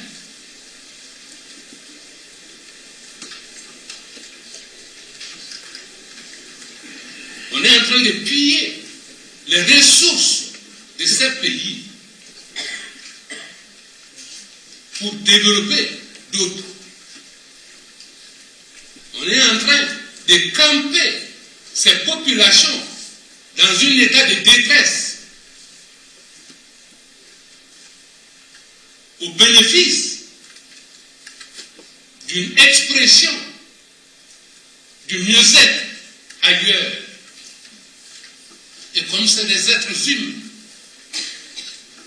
et comme cette planète, ce monde est à nous tous, qui aimerait inconditionnellement vivre dans la misère Ces Africains, Africaines, qui tiennent à forcer les frontières, c'est pas pour venir à jamais s'installer ailleurs, mais c'est pour venir chercher un peu mieux pour faire vivre des milliers et des millions qui restent au pays. Il est prouvé par les statistiques que au Mali, les immigrants envoient plus de devises que l'aide publique internationale n'amène à nos populations. Voilà des facteurs encourageant effectivement l'immigration. J'ose dire, est-ce même une immigration clandestine? C'est un apartheid international. Comment vouloir puiser nos ressources et rejeter les hommes Qu'est-ce que nous demandons Payez mieux ce que vous prenez chez nous. L'or que mon pays produit, il en reçoit seulement 20%. Nous dit-on. Le coton que nous produisons, à peine 1% est transformé dans le pays. Si nous sommes là à faire vivre d'autres, ces autres doivent être prêts aussi à nous accueillir.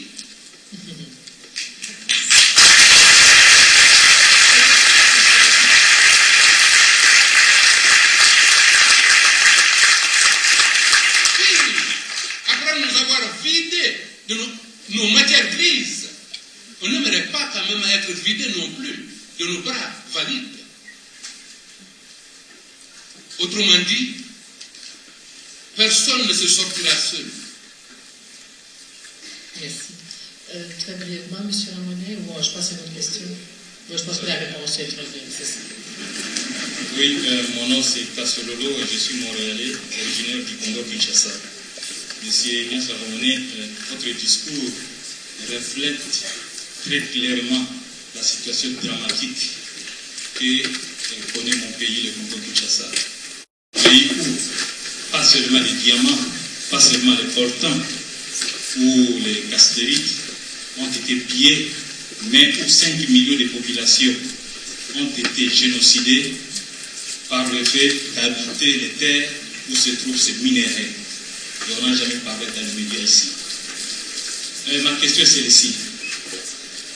Monsieur Ignace Ramonet, j'attire votre attention euh, à l'autre aspect, n'est-ce pas, des conséquences de la pauvreté, des guerres, des rébellions qui aujourd'hui, en fait, font rage en Afrique, surtout au Congo et dans la région des Grands Lacs, au Rwanda, au Burundi et en Ouganda.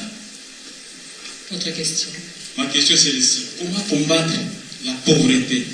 Comment éradiquer ce fléau au moment où, comme l'a dit le président du, de la COSI, ceux qui ont le pouvoir politique et économique, je fais allusion aux dirigeants des pays occidentaux, notamment les États-Unis et la Grande-Bretagne, qui traînent la communauté internationale et qui dominent les Nations Unies, avec leurs compagnies multinationales plutôt, oui, euh, financent des pays pauvres comme le Rwanda, comme le Burundi et l'Ouganda, pour déstabiliser des pays potentiellement riches comme le Congo, ou bien pour financer des pays pauvres comme le Burkina Faso pour déstabiliser la Côte d'Ivoire, un pays aussi riche, capable de subvenir aux besoins de la population de la région. Je pense que M. Ramenet comprend bien votre question. Ah, c'est pas facile hein, de répondre à votre question, mais ce qui est, ce qui est clair aujourd'hui, c'est que euh, l'objectif euh, des grandes puissances, ce n'est plus de dominer euh, l'Afrique en particulier comme ils l'ont fait pendant la période coloniale, mais c'est de soutenir leurs grandes entreprises de manière à ce qu'elles puissent contrôler les richesses minières ou autres hein, de ces pays. Donc on le voit bien par exemple en matière d'hydrocarbures, qui, est encore une matière première qui intéresse énormément, ou les diamants, ou l'or, on peut citer tout à l'heure Moussa, euh, les, on pourrait dire l'eau aussi, parce qu'il y a les barrages du Mali. le Mali est un château d'eau extrêmement important, hein, et on voit bien que ces barrages sont en partie aujourd'hui contrôlés par des entreprises occidentales. Donc l'idée c'est tenir les richesses du pays et ne pas se mêler du reste, c'est-à-dire ne pas gérer les populations, ne pas avoir à gérer les populations, et le cas échéant, créer des sécessions dans un grand pays, ce qui est le, évidemment euh, ce, qui menace le Congo, hein, euh, et de fait, il y a eu toute cette guerre un peu occultée dont les médias internationaux n'ont pas, parlé. Euh, et donc c'est ce type de guerre, de nouveau type que l'on fait aujourd'hui, où les grandes entreprises elles-mêmes peuvent avoir leur propre milice, leur propre armée, ou financer des armées euh, au sein d'autres pays. Et les grandes puissances, finalement, restent davantage dans l'ombre. Ce que je vais faire maintenant, puisque le, temps avance, je vais vous demander en 30 secondes chacun qui sont au micro, je ne reconnaîtrai personne d'autre au micro, je vais demander à nos invités de prendre des notes et vont faire une, réponse. Euh, enfin, ouais. Alors, euh, je vous donne vraiment 30 secondes chacun, c'est question, question, et euh, c'est pour permettre à tout le monde. Ma question s'adresse à M. Lamani. Vous avez dit tout à l'heure que les grandes entreprises et les grands marchés économiques du monde contrôlent les gouvernements de divers pays. Croyez-vous que ce pouvoir s'étend jusqu'à contrôler la presse et les médias? Bien. Bonsoir, mon nom est Doudou. Euh, Parlez plus fort dans le micro. Euh, mon nom est Doudou. Euh, oui. Ma question s'adresse à M. Ignacio Ramani. la pauvreté, pauvreté l'arme de destruction massive qui représente la pauvreté continue à maintenir les populations africaines dans une misère et les arrache en fait de l'utilité. Le, le, premier principe auquel tout être humain doit être attaché euh, concrètement, parce que là vous avez dit en fait que euh, Votre question, j'ai vraiment. Votre question. J'en viens, l'annulation de la dette peut être un premier pas, certes, mais elle n'est pas suffisante. On va concrètement euh, faire passer en fait la, question de la pauvreté au choix de souci à l'échelle planétaire pour que les populations africaines vivent, puissent vivre dignement de nos plantations. Là, je, je, je, je réfère en fait aux producteurs maliens qui ne parviennent pas à vivre, à, à vivre dignement de son, de, son, de, son, de son, exploitation, puisqu'il y a un agriculteur américain qui est subventionné à plusieurs milliards de dollars. Merci. Merci beaucoup de votre coopération, monsieur.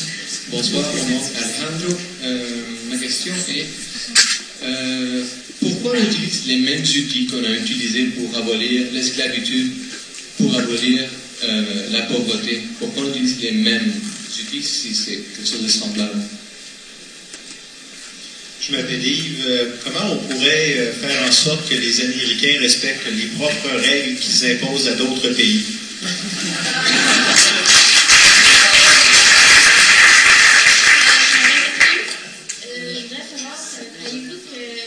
Même si, euh, si l'Afrique ne connaîtrait pas autant de conflits armés et de problèmes comme la famine et croyez-vous que euh, l'Afrique pourrait vraiment avoir un taux de pauvreté moins élevé malgré que ce continent soit naturellement défavorisé par son climat et son environnement?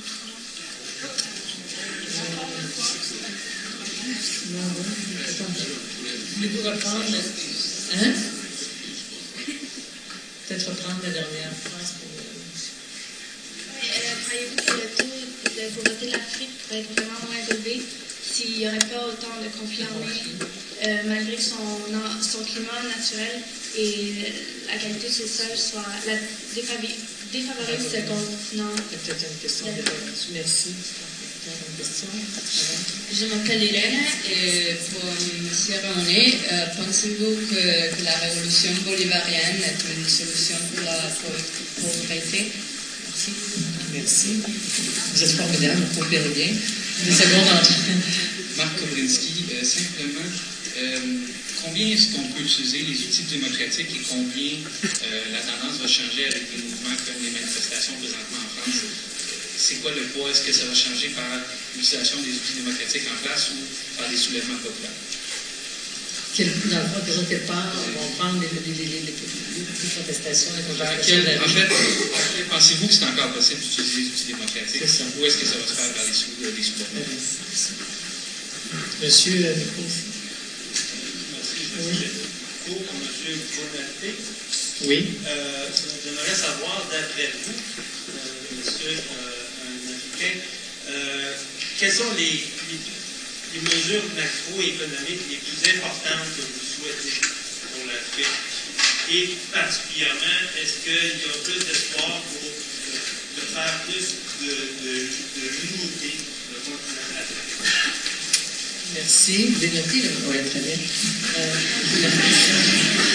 Gisèle ma question s'adresse à M. Ramonet ou à Mme euh, Labrie. Euh, en termes d'alternatives concrètes, pas au niveau des mesures macroéconomiques pour les populations qui vivent cette pauvreté en Afrique et qui parfois sont obligées d'accepter des mesures néfastes à long terme, mais qui ont des problèmes de survie à court terme à gérer. C'est quoi l'alternative concrète pour elles? Merci.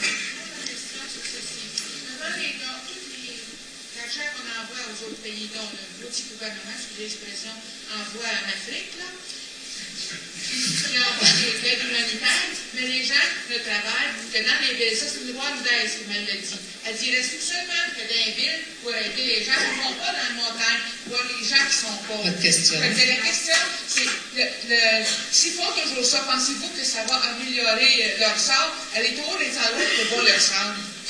Merci. Vous parlez des organismes internationaux. Du ONG. C'est c'est la montagne qui m'en a parlé. Puis deuxièmement, le Canada, ça souffre beaucoup d'argent. Parce qu'il y a une émission, il y a une émission là-dessus au Canada. Très bien, merci.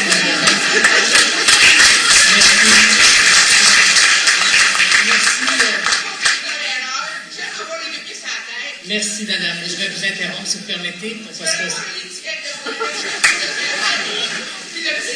Merci, merci, merci. Vous avez... Merci, madame. Votre question était claire. Il va y avoir une, euh, le, le cycle de droit Hong Kong va prendre un tournoi peut-être intéressant pour vos pays. Les négociations vont ici la mi-décembre Kong. Est-ce que, ce qu'on, concrètement, qu'est-ce qu'on peut faire? Qu'est-ce que nos négociateurs de pays peut-être un peu plus sensibles que d'autres, tant qu'ils le sont, Micro, monsieur. le paysan, Mais parle voix. le paysan qui produit ce coton ne sera pas à Doha. Non. À Hong Kong, en fait. Mais je vais dire Mais c'est le cycle de droit. Mais nous serons tous présents. Déjà, il y a des actions de poser. Nous accompagnons une grande fédération paysanne du nord du Bemba, ou la Grande Entente, qui regroupe plus de 50 000 paysans, paysannes, sachant leur sort en jeu, se sont inscrits dans des mouvements comme le Maé c'est-à-dire mouvement pour une agriculture équitable, suscité par l'UPADO au Québec.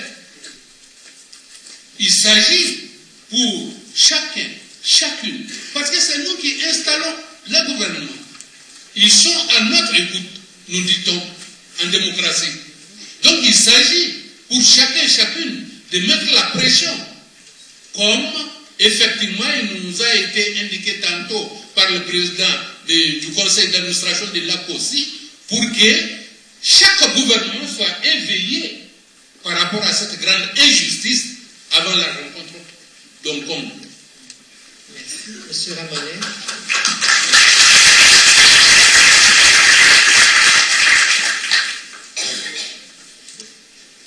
Je vais peut-être euh, répondre à la personne qui disait bon, ben, la suppression de la dette n'est pas suffisante.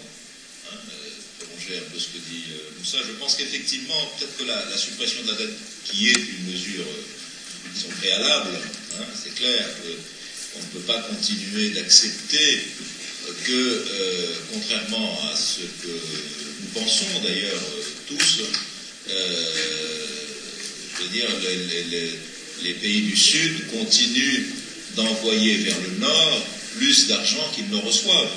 C'est ça la réalité, comme vous savez. Hein la réalité de ce système de dette fait que les services de cette dette, qui sont à intérêt variable, eh bien, font que euh, les pays de fait euh, eh bien, envoient vers le Nord beaucoup plus de devises qu'ils n'en reçoivent. Et donc ça, c'est tout à fait immoral aujourd'hui. Donc il faut d'abord commencer par supprimer la dette. Mais c'est vrai que ce n'est pas suffisant. Le jour où on aura supprimé la dette, c'est pas à partir de ce moment-là que les pays vont se développer. C'est déjà important, puisque le service qui est payé, c'est-à-dire les intérêts de cette dette, vont pouvoir être euh, réinjectés dans euh, les infrastructures locales. C'est en soi très important. Mais il faut aussi d'autres mesures, bien sûr. Par exemple, Moussa a fait allusion à ça dans son intervention, la suppression des subventions. Moussa a donné euh, un chiffre qui, qui, doit faire réfléchir. Euh, 15 000 cotonniers américains, euh, en raison des aides qu'ils reçoivent et des subventions que reçoivent à l'exportation de leur coton, mettent en péril l'existence et le mode de vie de 10 millions de cotonoculteurs en, euh, en, Afrique. Et donc, par conséquent, il est évident qu'il faut la suppression. Et aujourd'hui, globalement, on va vers une acceptation. Les pays du Nord euh, commencent aujourd'hui à, à, être persuadés qu'il faut supprimer les subventions aux exportations agricoles. C'est déjà, c'est déjà important, hein, aux exportations. Il faudrait aussi euh, aller vers une réduction des subventions à l'agriculture, qui est un autre aspect. Hein, mais il est évident que la suppression de la dette ne serait pas suffisante. Il faut d'autres mesures hein, en matière, en particulier, de euh, financement d'infrastructures lourdes, un peu ce que fait la Banque mondiale, mais qui ne le fait qu'à condition que le pays se mette à genoux et accepte l'ajustement structurel. Donc au contraire, au contraire, pas l'ajustement structurel, il suffit de lire les livres, maintenant nous connaissons bien, de Stiglitz, pour voir à quel point les ajustements structurels ont été euh, scandaleux. Ça, c'est clair. Je, voudrais répondre aussi à une première question sur le pouvoir de la presse et le pouvoir des médias. C'est clair que dans le cadre de la globalisation, disons d'abord euh, les grands groupes médiatiques planétaires, hein, je ne parle pas de tel ou tel groupe local, telle ou telle société qui a deux journaux ou une chaîne de radio, ça c'est encore tout à fait local. Mais les grands groupes planétaires médiatiques, d'abord sont des acteurs centraux de la globalisation. Il faut bien entendre ça, parce que euh, la globalisation, c'est tout de même l'âge économique où, disons, euh, la matière première stratégique de notre temps, du temps de la globalisation, c'est l'information. Aujourd'hui, l'information, c'est à la société ou à l'économie globalisée ce que le fer et le charbon étaient à l'économie industrielle au début du XXe siècle. Aujourd'hui, c'est l'information. De même que, si vous voulez, les voies de communication qui ont été développées, euh, stimulées, euh, installées un peu partout pour développer la société industrielle, ça a été le chemin de fer, eh bien, pour développer l'économie globalisée, qui est essentiellement une économie financière, donc une économie immatérielle, eh bien, euh, les voies de communication qui ont été développées, ce sont, euh, bien entendu, ce qu'on appelle les autoroutes de la communication. Internet et la communication immatérielle. Ça, c'est absolument capital, bien entendu. Et seuls les pays qui disposent euh, d'un équipement à, cet égard important, eh bien, peuvent s'intégrer plus facilement dans la globalisation. Ce qui nous conduit, j'ai tout à l'heure souligné le fait que euh, un tiers de l'humanité ne dispose pas d'électricité. Donc il est inutile de songer à installer Internet. Parce qu'on dit souvent, oui, mais on va faire le saut, on va tout de suite installer dans tel pays perdu euh, Internet, et puis voilà, euh, on va passer du Moyen Âge au XXIe siècle. C'est pas possible, on ne peut pas sauter les transformations importantes faites pendant ce qu'on appelle la révolution industrielle, c'est-à-dire infrastructure routière, scolarisation, maillage scolaire, alphabétisation et bien entendu euh, développement euh, des euh, infrastructures, en, particulier téléphoniques ou électriques. Donc ça c'est évidemment un, aspect important. Et donc dans ce cadre-là, les grands groupes médiatiques sont des acteurs très importants en tant que groupe industriel de la globalisation. Mais en plus, avec une dimension ajoutée, c'est que ils sont l'appareil idéologique, on m'exprimait en termes industriels, ils sont l'appareil idéologique de la globalisation.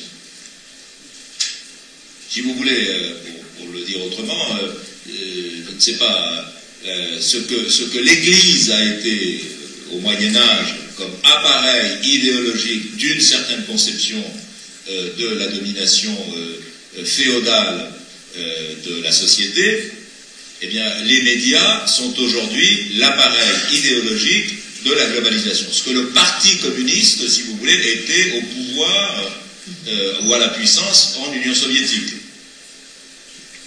Donc les médias, globalement aujourd'hui, ne sont plus un allié de la société.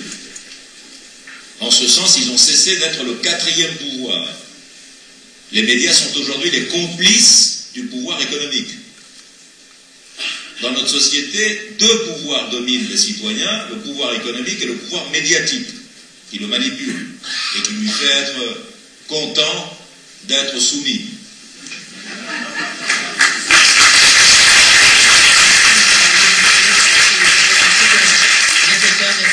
C'est ce que Sade appelait la soumission volontaire? Ou le bonheur dans l'esclavage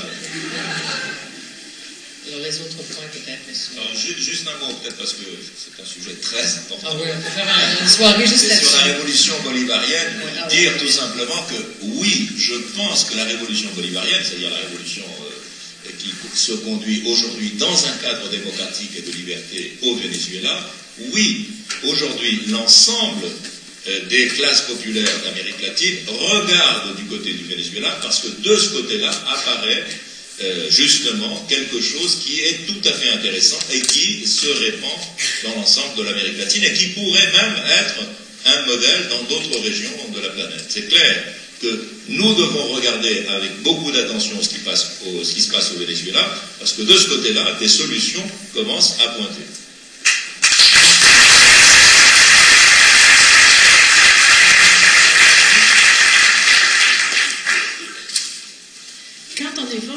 problème. À un moment donné, on se comment on peut faire partie de la, solution.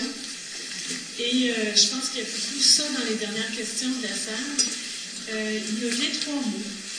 Objection, proposition et vigilance.